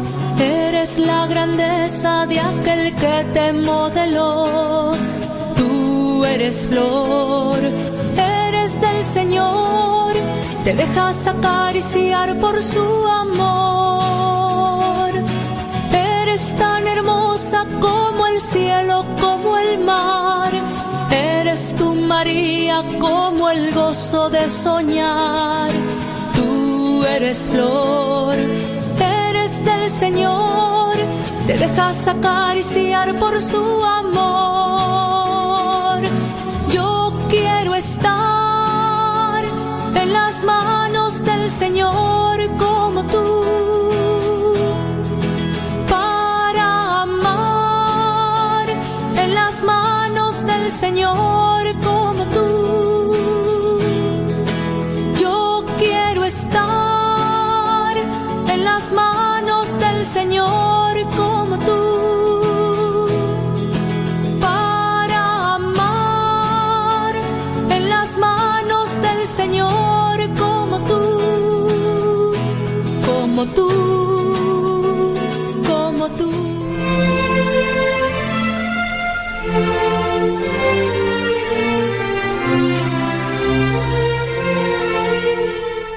durante las celebraciones en honor de los difuntos vemos una mezcla de ideas y creencias que en ocasiones pueden confundir a los cristianos y poner en peligro su fe. Por eso hoy en este programa vamos a contestar a lo que la gente se pregunta. Raúl nos va a hacer el favor de leer cada pregunta e iremos contestando. ¿Qué les parece? Muy bien, padre, vamos si le parece con la primer pregunta. Esta dice así. ¿Es necesario ponerles comida a los difuntos? Bueno amigos, los alimentos son para satisfacer el hambre del cuerpo. Si el cuerpo ya ha muerto, pues no necesita de alimentos ni tampoco de otros elementos como vestido o medicina. En algunas culturas que no conocen el Evangelio creen que las almas siguen necesitadas de alimento y que vagan hambrientas y sedientas por el mundo. Preocupados por esa idea, sus familiares les ofrecen alimento el Día de los Muertos, pero pensemos un poco. Si las almas necesitaran alimento, entonces ¿por qué no ofrecérselos durante todo el año? ¿Por qué dejar a los familiares difuntos morirse de hambre durante todo el año? Afortunadamente, la predicación de Cristo nos ha enseñado que los fieles difuntos que ya están con Dios no necesitan nada material porque Dios les da la felicidad y el descanso eterno. En todo caso, si algunos difuntos aún se encuentran en el purgatorio, no necesitan de cosas materiales, sino de tu oración, de nuestra oración y de la celebración de la Santa Misa por ellos. ¿Es cierto que los difuntos vienen al mundo en dos fechas? Esa pregunta es muy frecuente. Más aún, algunos católicos dicen equivocadamente que el día primero es para los muertitos y el 2 para los muertos adultos. Así que vamos a aclarar. El día primero de noviembre la iglesia festeja y celebra a los difuntos que, después de haberse purificado de sus pecados, ya viven en plenitud con Dios. Por eso se le conoce como el Día de Todos los Santos y es un día de fiesta. El día 2 tiene un sentido totalmente distinto porque la iglesia conmemora y ora por los difuntos que aún se encuentran en proceso de purificación o purgatorio y no han llegado al encuentro pleno y definitivo con Dios. A ver, aquí quisiera interrumpirte un momento, Salvador. Cabe la pregunta, Entonces, ¿por qué algunas personas creen lo de los muertitos y lo de los muertotes? Fíjate Raúl que el origen de esta creencia está en la mentalidad prehispánica que creía que los muertos regresaban a la tierra en el noveno mes del calendario solar azteca correspondiente al inicio del mes de agosto. Mucha atención. En el tiempo de los indígenas, en el tiempo prehispánico, las ofrendas se ponían en agosto, no en noviembre. Los vivos organizaban fiestas en su honor, dedicando los primeros 15 días a los difuntos niños y los posteriores 15 a los adultos, y para ayudarles a recordar el camino, les marcaban el camino con luces y flores de vivo color amarillo, el cempasúchil, y luego los recibían en casa con una ofrenda elaborada con sus alimentos y bebidas favoritas. La creencia anterior se modificó con la llegada de los misioneros católicos. La fecha de agosto se cambió por la del calendario cristiano, que recuerda a los fieles difuntos los días 1 y 2 de noviembre. La mezcla de creencias prehispánicas y cristianas causó confusión en algunos y así es como surgió la idea equivocada de que los difuntos chiquitos visitan la tierra el día primero y los adultos el día siguiente. Hay que poner mucha atención en que la Biblia nos enseña que después de la muerte, los difuntos inician otra vida distinta en la que ya no necesitan ni alimento ni bebida. Al estar cerca de la plenitud de Dios, no necesitan viajar como almas tristes, solas y hambrientas. Por eso los cristianos, si gustan, podemos poner una ofrenda para rendirles un homenaje, darle gracias a Dios por todo el bien que hicieron en esta tierra y orar por ellos, pero no para que se alimenten y sacien su hambre. La ofrenda puede ser un signo de la alegría eterna que gozan ellos y de la comunión que volveremos a tener con ellos en la vida eterna. ¿Desde cuándo conmemora la Iglesia el Día de los Fieles Difuntos? La Iglesia siempre ha orado por los difuntos, pero fue a partir del 2 de noviembre del año 998 en que se creó un día especial para ellos. Esto fue instituido por San Odilon, monje benedictino y quinto abad de la abadía de Cluny, Francia. Su idea fue adoptada por Roma en el siglo XIV y de ahí fue difundida al mundo entero. Aquí hay otra pregunta. ¿Los difuntos siguen viviendo en este mundo? Muy buena pregunta y surge esta pregunta seguramente de muchas películas como la de Ghost, en donde el difunto está ahí pegadito a la persona que está viva. No, definitivamente no. El mundo material y terreno es para el desarrollo de la vida humana. Cuando la persona muere, su cuerpo o sus restos permanecen en el mundo, pero su espíritu se encuentra con Dios para recibir un juicio sobre su vida. Por este juicio sobre sus obras y virtudes, la persona merecerá el cielo, el infierno o una etapa transitoria llamada purgatorio. Es falso que Dios permita que las almas vaguen por el mundo sin definir su situación final. ¿Cómo puedo ayudar a los difuntos que están en el purgatorio? Sin duda que esta pregunta muchos de ustedes amigos del auditorio ya la han hecho y bueno, existen diversas maneras de ayudar a nuestros difuntos. La oración la aplicación de la Santa Misa por ellos y también todo aquello que podamos ofrecer a Dios en sacrificio. Otra manera de ayudar son las llamadas indulgencias. Estas se obtienen mediante la confesión, celebración de la misa, comunión, oración y sacrificios. Y muchas obras de misericordia. Siempre que hacemos algo bueno y lo aplicamos por los difuntos, podemos ayudar en una indulgencia parcial o en una indulgencia plenaria. ¿Con las misas del novenario un difunto supera la etapa del purgatorio? Cada persona tiene su historia personal. Cuando un difunto muere en gracia total, sin ningún pecado o deuda, se encuentra con Dios inmediatamente porque no tiene ningún impedimento. Pero si una persona bautizada no muere en gracia total o no realizó las buenas acciones que esperaba, tendrá que purificarse según su propio caso. Por poner un ejemplo, quien asistió a la celebración de la Santa Misa todos los domingos de su vida superará más pronto el purgatorio que quien casi no asistía a misa. Este último tendrá que purificar esa deuda. Por eso no se puede decir que el novenario, los nueve días después de que muere una persona, son como un ritual mágico con el que el difunto se libra del purgatorio automáticamente, mágicamente. Cada persona necesita la ayuda espiritual según su caso y hay que recordar que la celebración de la misa por los difuntos nunca, de verdad, nunca sale sobrando y es además una obra de misericordia. A veces hacemos mucho por los vivos, pero se nos olvida pedir por los difuntos. Esta pregunta que sigue es muy curiosa. ¿A qué se le llama el ánima sola? A ver, Sergio, te toca contestar. Claro que sí, una muy buena pregunta.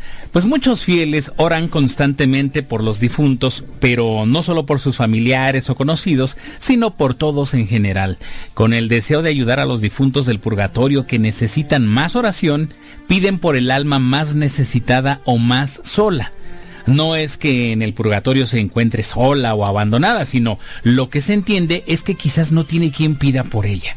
Pero fíjate qué bonito, Sergio. Hay personas que dicen, esta persona no tuvo esposo, esposa, hijos, familiares. Cuando muera, no hay nadie quien pida por ella.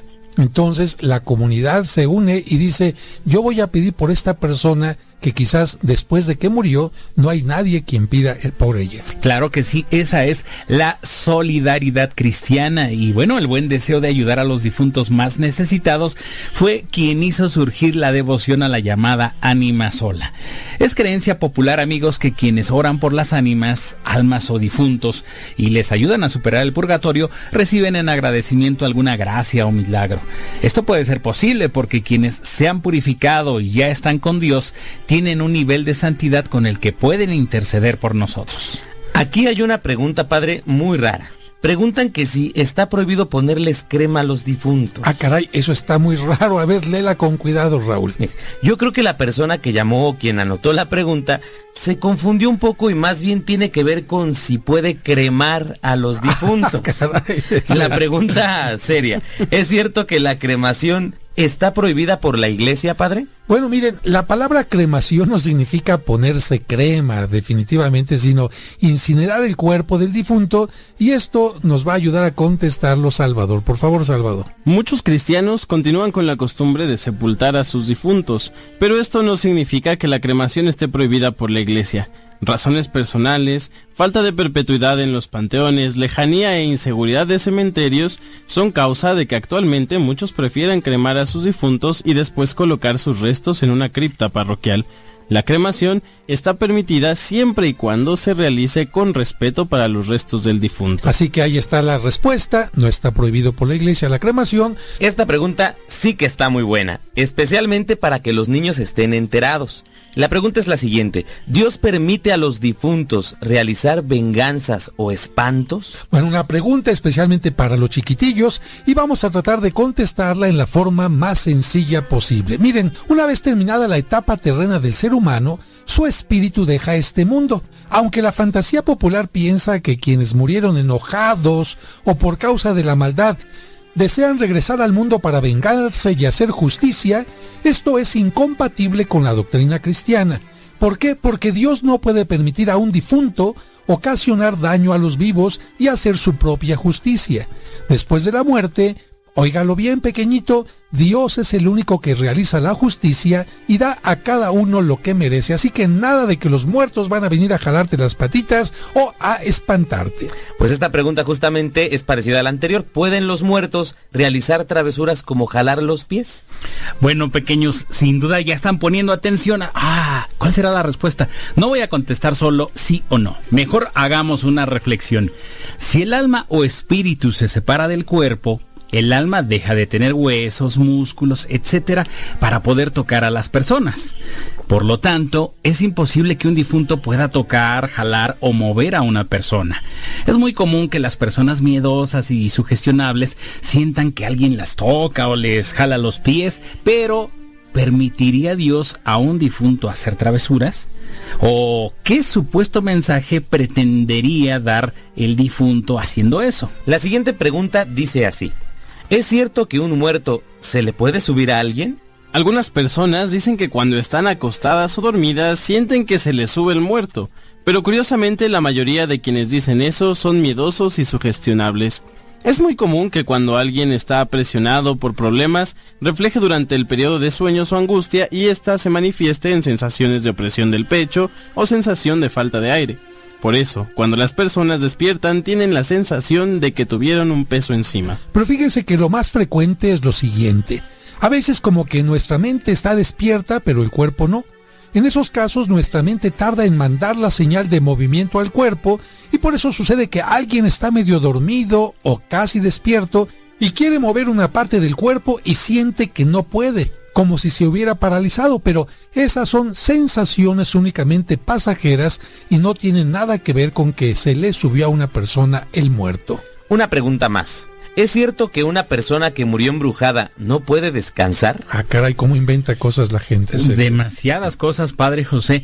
Algunos dicen que quien murió embrujado o con alguna maldición no puede descansar, pero esto es absolutamente falso.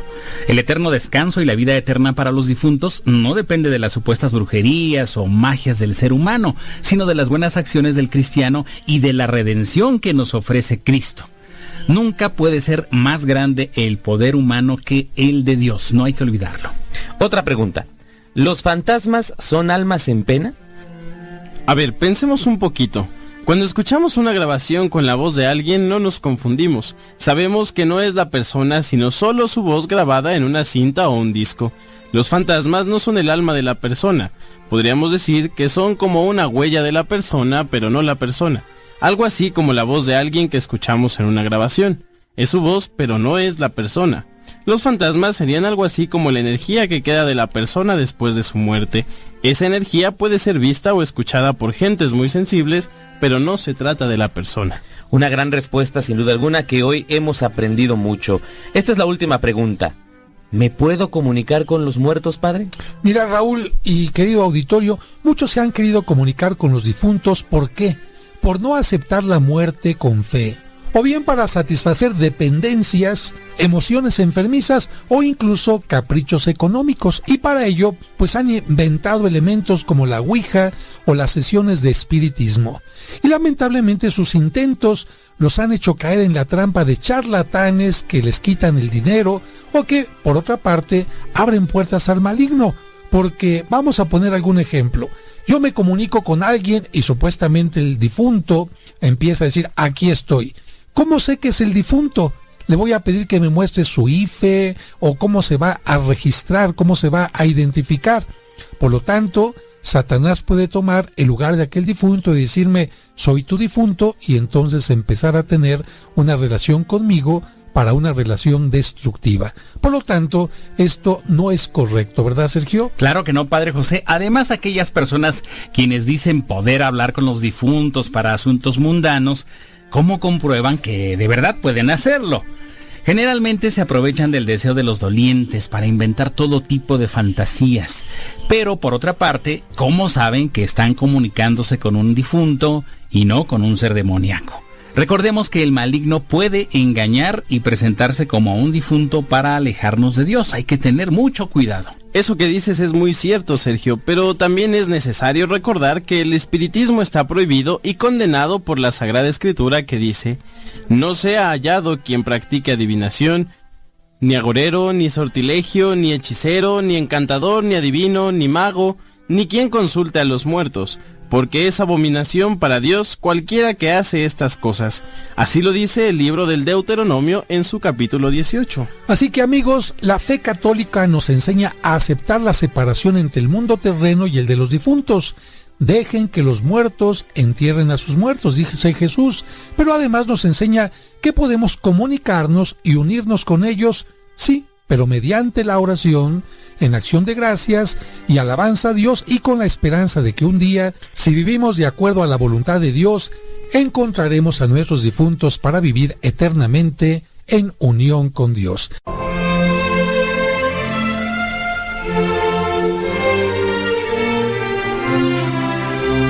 Nos ponemos de rodillas y el corazón alzamos Concierto católico Maranatá. Estará presente el Ministerio GESED desde Monterrey, Nuevo León. Enséñame a cantar en la oda grupo católico con más de 70 producciones musicales, llegando a millones de corazones con sus cantos a nivel internacional. Estarán presentes por primera vez en el Centro Nacional de Reconciliación, ubicado en San Vicente Chicoloapan, Estado de México. Este próximo sábado 2 de diciembre, concierto de Adviento Maranatá. Comienza a las 5 de la tarde, 2 de diciembre. Terminará a las 11 de la noche. La cooperación por persona es de 150 pesos. Ven a participar de este concierto de Adviento. Jesús, niño mío, que emana y corre.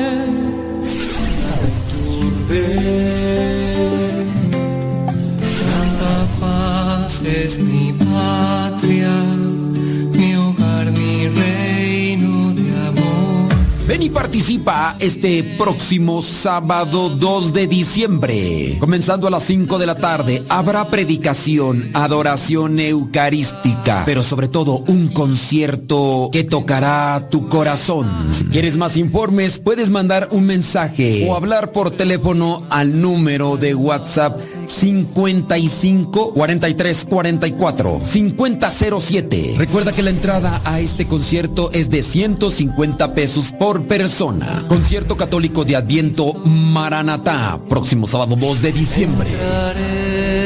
A su presencia. Un grito de guerra se escucha en la paz de la tierra y en todo lugar.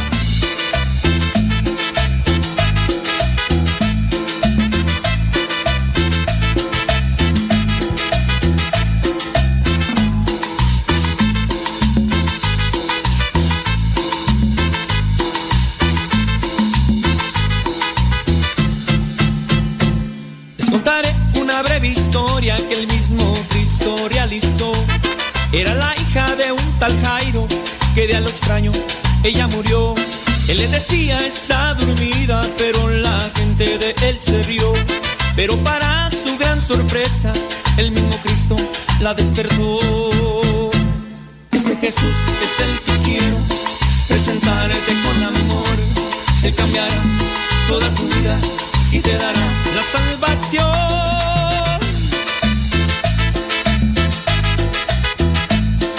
Es Jesús que te quiero presentar.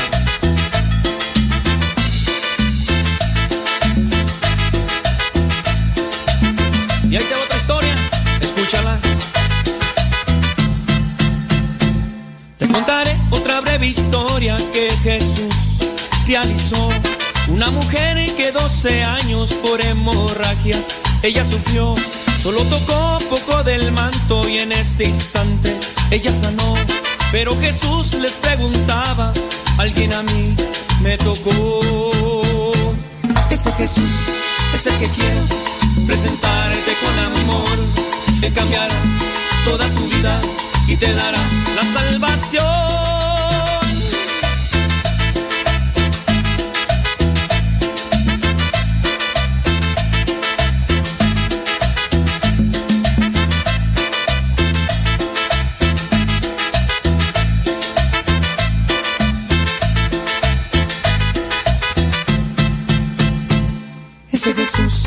Jesús es el que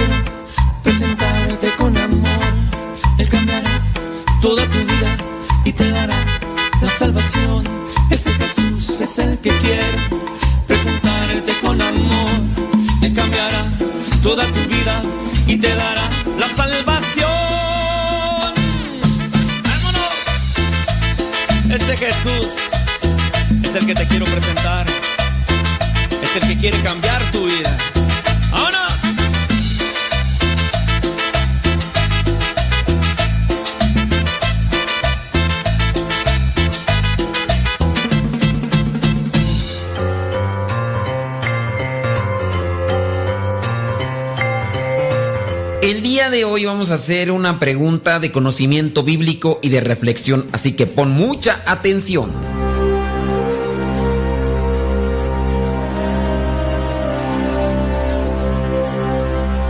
La pregunta es la siguiente. ¿Cuántos apóstoles hay en el Nuevo Testamento? ¿Cuántos apóstoles hay en el Nuevo Testamento? ¿Hay 12? ¿Hay 14? ¿O hay 13? ¿Cuántos apóstoles hay en el Nuevo Testamento? ¿12, 14 o 13?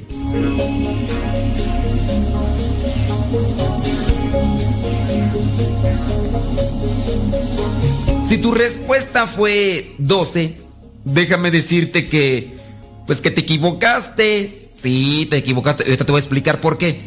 Si tu respuesta fue 13, también te equivocaste. ¿Sí? En el Nuevo Testamento aparecen 14 apóstoles y te voy a explicar. A ver, a ver si nos alcanza el tiempo. Mira, podrías pensar que son 12 apóstoles. Recordemos muy bien, discípulos son los que aprenden, los que se dejan enseñar. Hay muchos discípulos, muchos, pero muchos discípulos, pero Jesucristo solamente escoge a 12 apóstoles.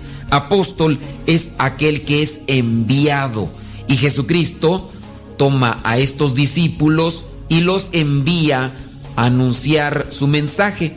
Bueno, son 12, pero uno de ellos, uno de ellos traiciona a Jesucristo.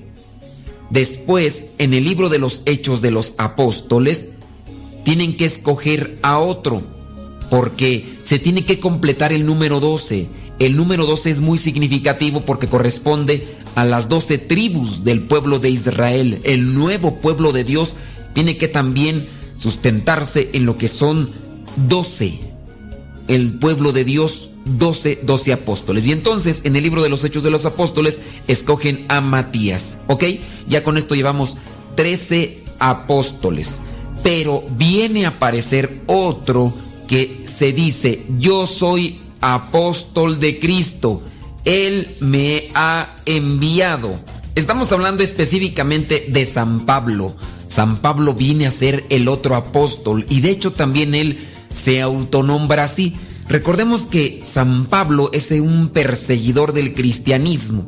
En algún momento tiene ese encuentro con Cristo. Después incluso queda ciego. Después va con Ananías un mensaje de parte de Dios a Ananías, ve a la calle tal y tal y vas a encontrar a este, dice Ananías, pero es un perseguidor, sí, pero yo lo he escogido para que vaya a hacer luz en medio de aquellos que están viviendo en la oscuridad, es decir, ya lo he escogido para que vaya a anunciar. Es el otro apóstol.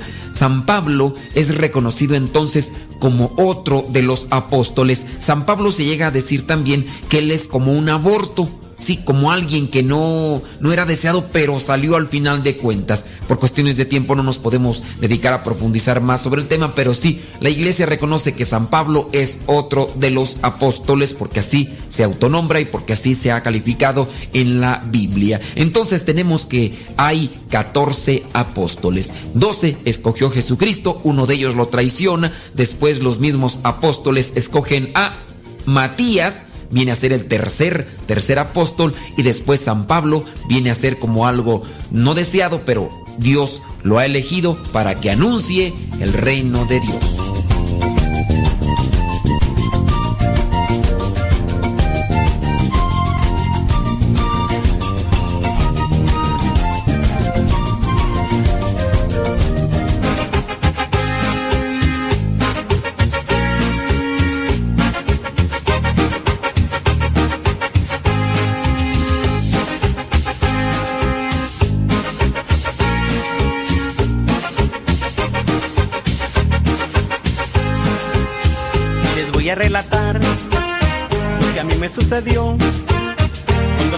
Retiro.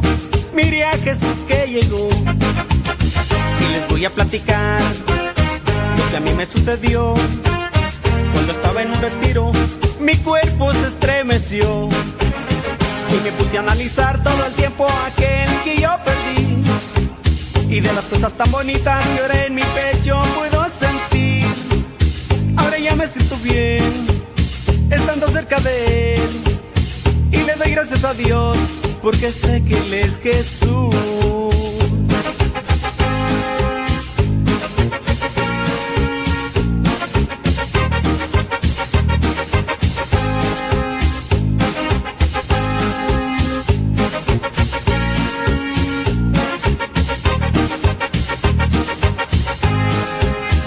Les voy a relatar lo que a mí me sucedió cuando estaba en un retiro.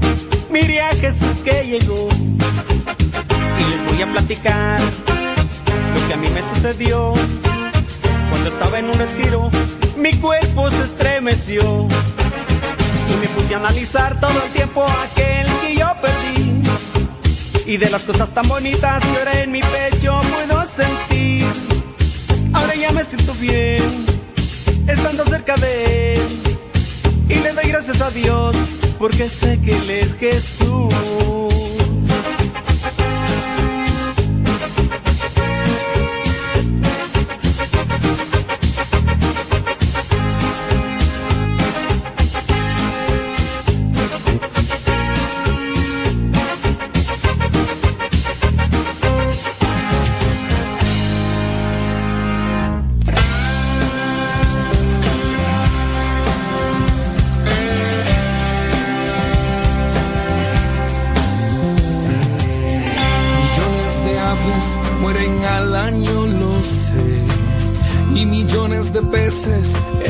Mares también. Aire asfixiado, mares manchados. Y nadie quiere ver contaminación, es destrucción. Miles de bosques se talan al año, lo sé y miles de especies se extinguen también. Campos desiertos, clima alterado y nadie quiere ver deforestación, es desolación. El hombre es depredador y él mismo es la presa. Salva la tierra protege a los bosques, aire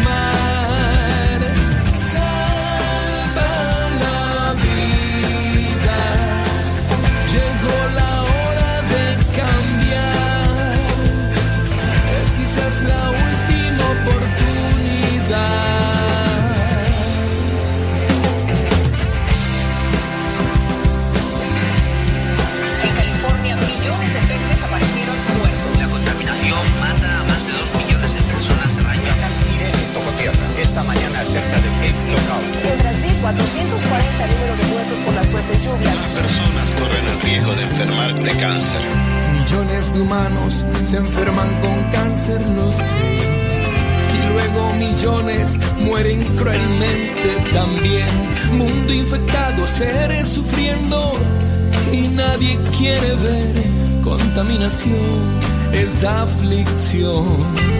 El hombre es depredador y él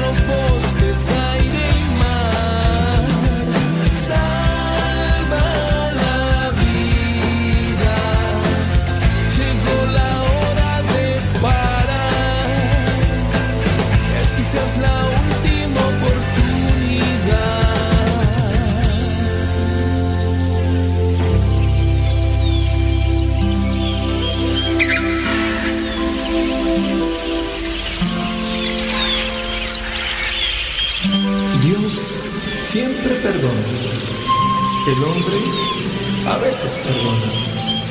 Pero la naturaleza nunca, nunca perdona. La infidelidad es algo que va en aumento y pareciera ser que hay personas que no se ponen en guardia, no están a la defensiva ni protegen su relación matrimonial. Ahora queremos compartir con ustedes una reflexión que podría servirte no solamente por los consejos que aquí se van a compartir, sino podría servirte en la medida en que tú lleves a la práctica lo que mencionamos. Uno de los factores, reconocer cuáles son las heridas emocionales dentro del matrimonio y sanarlas, pero al mismo tiempo alimentar el amor y con eso hacer más sólido el vínculo. Eso es básico para prevenir que el cáncer de la infidelidad entre en la pareja. Nutrir pues el vínculo es básico para prevenir poner los ojos, el corazón y luego otras cosas más en una tercera persona. Ten presente que tus tesoros es tu cónyuge y tu matrimonio. Si sabes que la pareja que te acompaña tiene todo aquello que puede ayudarte para crecer en plenitud y ser feliz, tú tendrías que cuidarle, tendrías que protegerle, tendrías que resguardarle, tendrías que buscar la manera de que no le pase nada. Esta debe ser tu situación ante esa persona, tan sólida que ni siquiera la vaga sombra de un tercero te haga vacilar. Recuerda que para que entre un tercero debe haber suficiente espacio entre dos. Un tercero en la relación de dos no podría entrar si no hay espacio, si no hay distanciamiento. Seamos claros, hormona mata neurona. Ya sabemos que el hombre es fuego y la mujer es topa. Y terminando el refrán, dice, llega el diablo y sopla. Y tú ya sabes qué es lo que pasa después. Hay incendios que muchos hombres no pueden apagar. Y me refiero a los incendios forestales.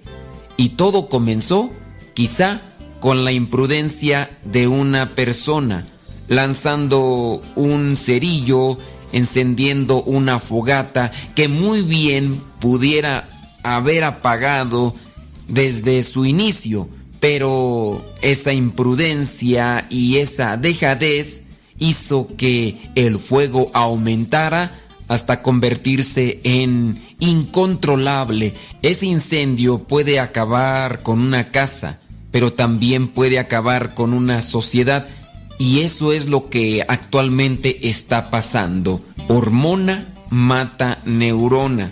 No hay reflexión, no hay un pensamiento de lo que viene después de dejar suelta la neurona. Por lo mismo es necesario saber cuáles son las necesidades emocionales del otro y cuáles son las de la persona para conocerlas y al mismo tiempo buscar satisfacerlas de manera mutua. Las causas de infidelidad pueden ser muchas y los pretextos todavía son más. Más vale conocer y prevenir que lamentarse después. El matrimonio es un ser vivo al que hay que cuidar y alimentar en todas sus dimensiones. Sí, en el cuerpo, en la mente y en el espíritu. Bastaría cuestionar a los que están escuchando y están casados si ellos se comprometen todos los días a cuidar ese ser vivo, ese matrimonio, en el cuerpo, en la mente o en el espíritu, o si solamente se enfocan a uno de ellos. Cuando la persona va al gimnasio, tiene que hacer ejercicio de manera ordenada y equilibrada, porque si lo hace solamente con algunas partes de su cuerpo, estas aumentarán de peso, aumentarán en su volumen y tendrán una figura no grata ante los ojos de los demás. Así algunos matrimonios se enfocan más a cuidar solamente lo material, pero no cuidan el espíritu, no rezan, no se divierten, no se entretienen, no salen a pasear. No hay detalles, no hay manifestaciones de amor y de caridad para el uno con el otro. Una de las cosas que se desatiende son las heridas emocionales. Es muy importante reconocer cuál es nuestra historia emocional, cuál es la historia emocional del otro que te acompaña y qué heridas siguen tan latentes que están desembocando en que el comportamiento de la persona lleve a caídas, como podría ser la infidelidad. ¿Qué carencias y vacíos traemos arrastrando y cómo pretendemos saciar y llenar ese tipo de heridas? Habrá algunas personas que buscarán las sustancias que les hacen perder el sentido de la realidad, pero habrá otras personas que sentirán la necesidad de buscar una tercera persona que les ayude ante el arrebato de esas heridas emocionales, mirando que la persona que tienen a su lado simplemente no se preocupa. Para prevenir la infidelidad, por esta causa, hay que conocer y sanar las heridas del otro, de preferencia de la mano de un profesional con ética, si en su caso la persona no tiene las facultades necesarias siendo así reconocer que no hay mucho conocimiento de las necesidades emocionales del otro. Somos atentos y quizá a lo mejor ponemos más atención en lo que acontece en el otro. Por ejemplo, mirando los defectos. La lista de los defectos incluso puede ser más grande que de las virtudes. Y constantemente señalamos que tiene este, el otro y el otro defecto. Pero no nos dedicamos a investigar cómo es que nacieron esas debilidades o cómo es que nacieron esos defectos o cómo es que surgieron esas heridas emocionales que vienen arrastrando. Al no saber cuáles son esas necesidades, estas no se satisfacen y dejan abierta la brecha para vivir emocionalmente mermados. Para prevenir la infidelidad, por esta causa hay que conocer y satisfacer cuáles son las necesidades nuestras y del otro, esas necesidades básicas y hacer todo por satisfacernoslas mediante continuos actos de servicio, de caridad, de paciencia, sobre todo de comprensión. Buscar conocer más el entorno familiar podría ayudarte para conocer esas heridas emocionales también conocer lo que fue la niñez de la otra persona, la adolescencia y parte de la juventud. Saber por lo que ha pasado.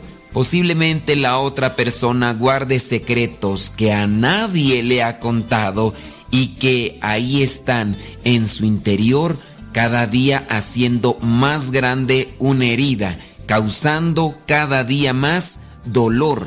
Por eso, no solamente basta decirse que se quiere, no solamente basta decirse cuánto se ama, sino hace falta también escuchar al otro y saber por qué situaciones de la vida ha pasado. La sensibilidad aquí será el factor que nos ayude para ir al encuentro del interior del otro y saber por lo que pasa, para en su momento también saber qué es lo que debemos aplicar. Con la simple escucha de los problemas del otro o las heridas emocionales, podremos ayudar en algo a sanar, pero tendríamos que también buscar un asesor espiritual, un terapeuta familiar, un psicólogo, para poder encaminar a la persona a una solución, a una liberación, a una sanación de forma integral para que pueda encontrarse con la felicidad. Cuando estas necesidades no se cubren, otra persona podría entrar en la relación de dos para querer llenar el espacio que la otra persona ha dejado al distanciarse poco a poco. No dejes pasar más tiempo y actúa, pero con amor, caridad, sabiduría y mucho respeto. Tu familia, tu matrimonio, te dará felicidad.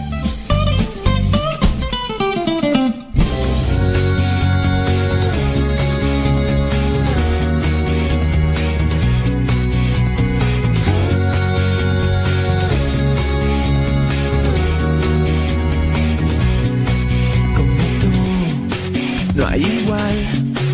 Y por eso Levantamos tu nombre en alto, porque tú eres dueño de la vida que hoy tenemos. Y por eso te adoramos y jamás te dejaremos.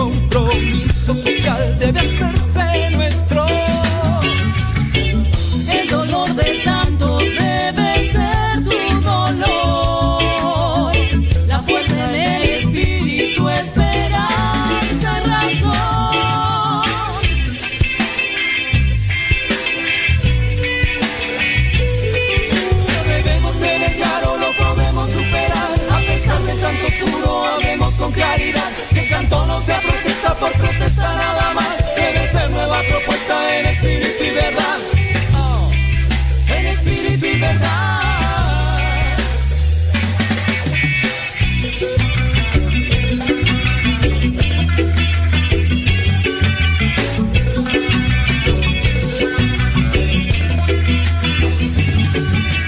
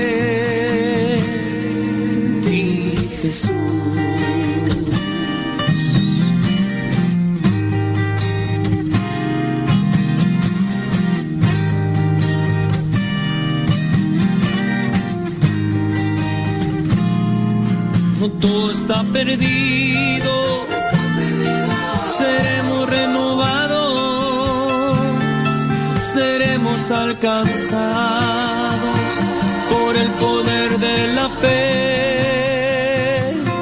Todo está perdido, seremos renovados,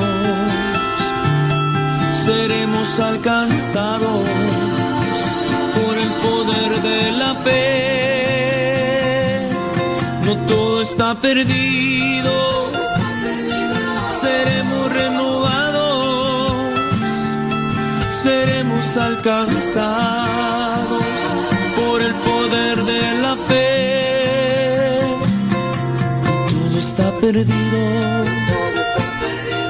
seremos renovados, seremos alcanzados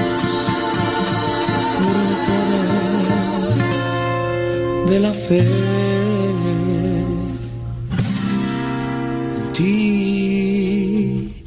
Jesús.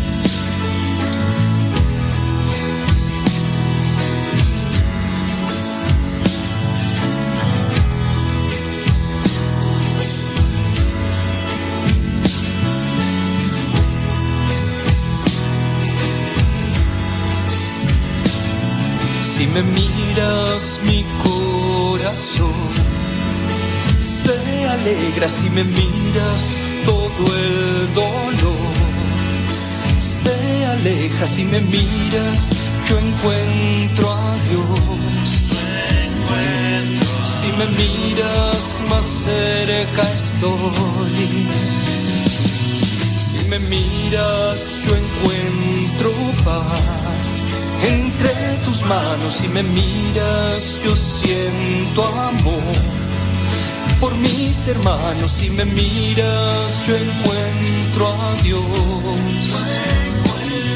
Yo me acerco a tu hijo mi Señor. María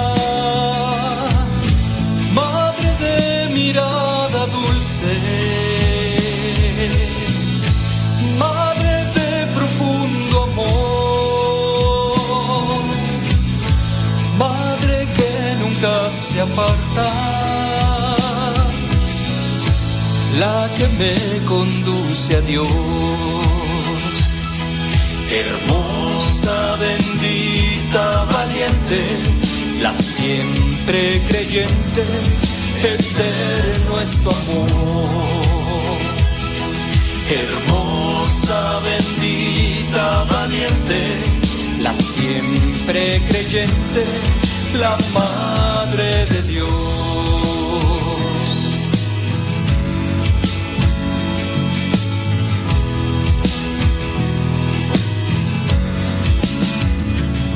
Si me miras mi corazón, se alegra si me miras todo el dolor. Se aleja si me miras, yo encuentro a Dios.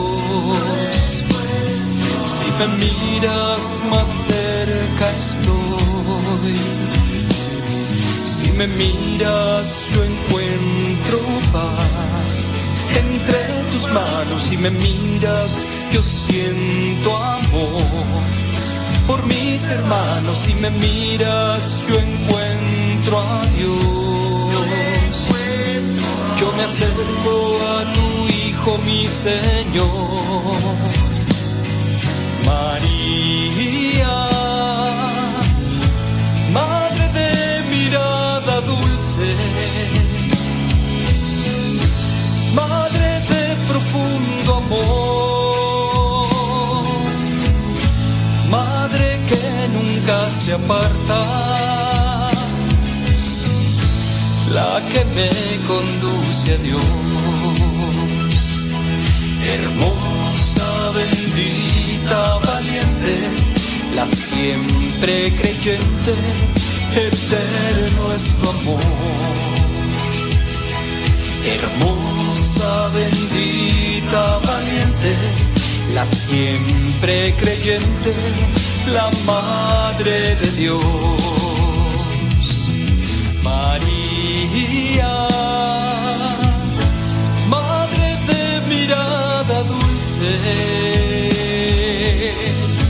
Madre de profundo amor, Madre que nunca se aparta. 10 con 49. Sí, hombre, qué, qué bárbaro, qué bárbaro.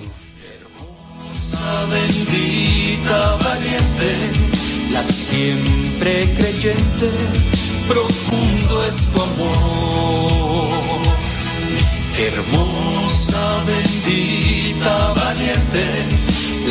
siempre creyente, la Madre de Dios.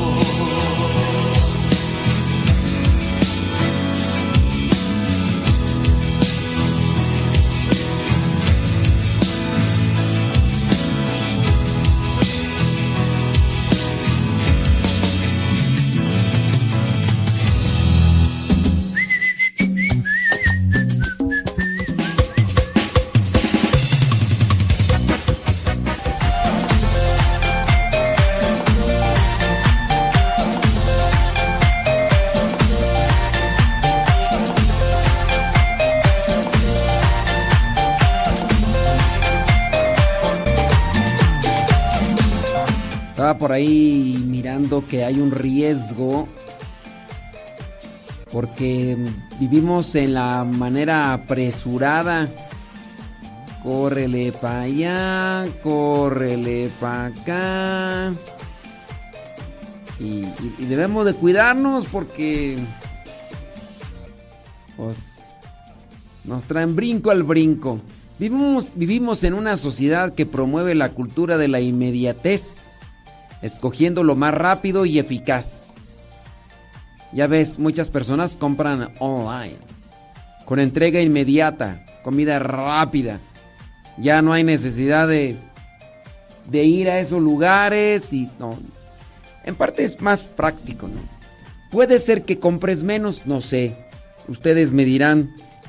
A lo mejor dices, no salgo porque si salgo compro más.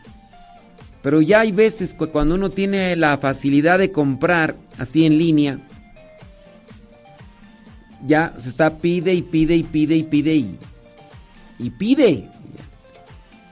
Especialistas de la salud han alertado sobre las consecuencias de la inmediatez en la salud física y mental. Así que hay que ponerse buzos caperuzos. Es necesario tomarse un descanso y aprender a disfrutar del momento que estamos viviendo. Con mayor razón si es una charla con un amigo, con una persona cercana, con un familiar, con la pareja, que sin duda es de lo que podría ser dedicarles tiempo de calidad. Te vamos a dar unos cuantos consejitos para que puedas vivir acá. Déjame ver acá, dice. Saludos a Viridiana Montero. Dice de parte, saludos a Viridiana Montero. De parte de Ricardo Muñoz. Muy bien, pues ahí está. Ahí está el saludo. Sí. Ah, qué bueno. No, pues sí. Dice... ¿Qué dice tú? Ay, quién sabe qué. ¿Qué dirá? Marcela Suárez ya le cambió detrás de nombre. Ay, Marcela.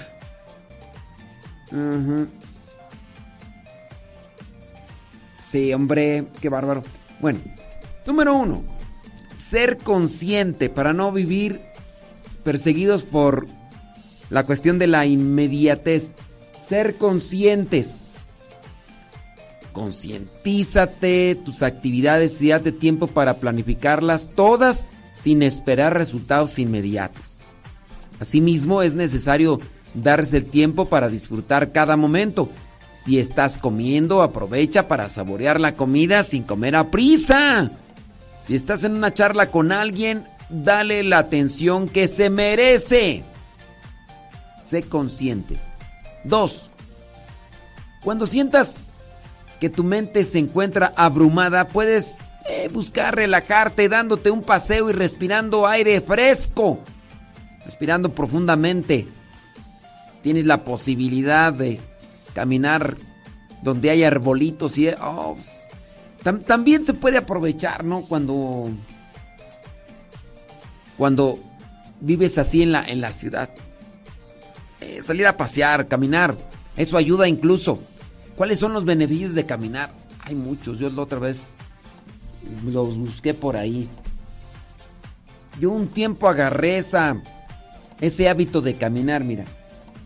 Beneficios de caminar. De hecho, hasta yo los mencionaba en el diario misionero, así como que, "Ay, miren, estos son los beneficios de, de caminar y, cosas así por el estilo. Y, y ahorita, pues ya no lo hago. Sí, ya. Dejé de hacerlo. ¿Por qué? Pues por falta de organización. Falta de organización. ¿Cuáles son los beneficios de caminar un estatus? Tun,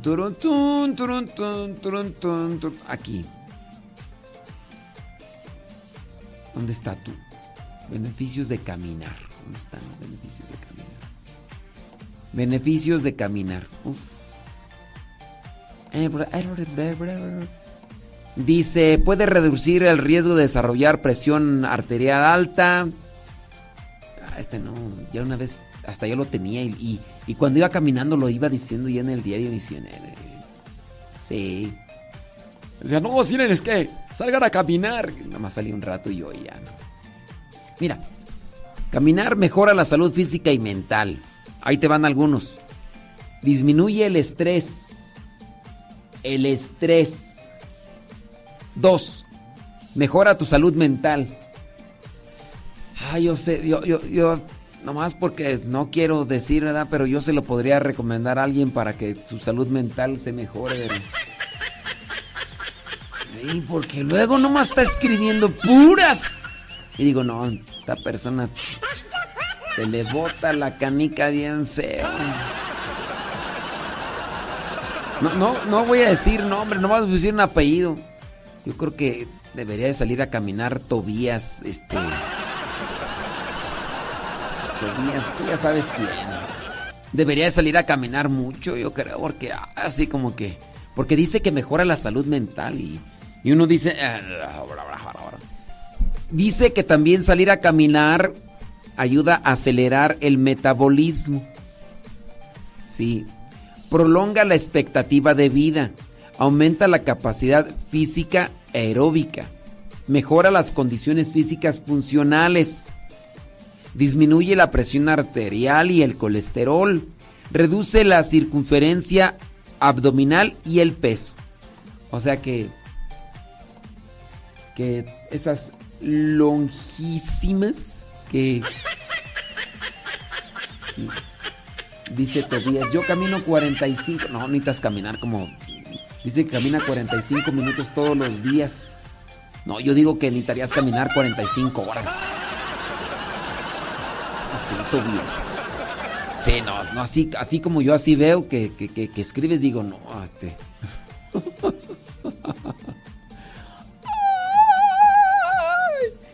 Bueno, cuando sientas que tu mente se encuentra abrumada, puedes relajarte dándote un paseo respirando profundamente. Eso te puede ayudar. 3. Desintoxicarnos de la tecnología es algo que nos puede ayudar a no saturar nuestra mente y a dejarla descansar, en particular si es de noche. Esto para salir de la inmediatez. No sé cuántos de ustedes apaguen su teléfono en las noches. A mí se me hace que Yuri Tobias no lo apaga.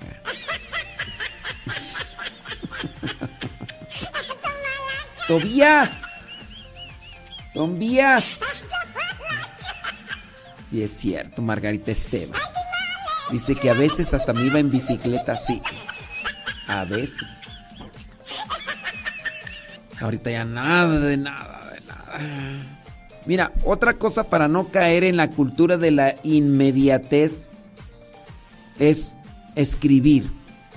Esta es una de las actividades que pueden ayudar a despejar tu mente para no caer en la cultura de la inmediatez. Escribir, pero escribir bien, no como no como Tobías. Escribir. Sí, es que Tobías puede decir yo escribo mucho, pero no, no, no, no. No hay que escribir. Sí, escribir cosas así. Sí, así bien, sí. Otra cosa para salir de la cultura de la inmediatez, oración. Pero una oración bien. Dice Margarita que ella no lo apaga. Margarita Esteban. Ella no apaga el celular. ¿Por qué no, lo apagan? ¿Por qué no lo ponen en modo avión? ¿Les ha pasado que lo han puesto en modo avión y después les reclaman de ¿Por qué no contestaste en la noche? ¿Por qué no? ¿Por eso será que no, no lo apagan? Dedica tiempo para la oración personal. Puede ser una visita al Santísimo. Puedes ahí en tu casa hacer oración. Tobías ya se fue. Digo, patitas, ¿pa' qué te quiero? Ah, ya se fue a caminar, dice. Ah, está bien. Otra cosa para salir de la cultura de la inmediatez es la lectura, pero una lectura buena. Que yo leo aquí muchos mensajes. Nada más me estresan. Ay. Dice, yo tengo el celular toda la noche en función. Y dice que, ¿a poco sí? Ah, Qué bueno. Sí, la lectura buena.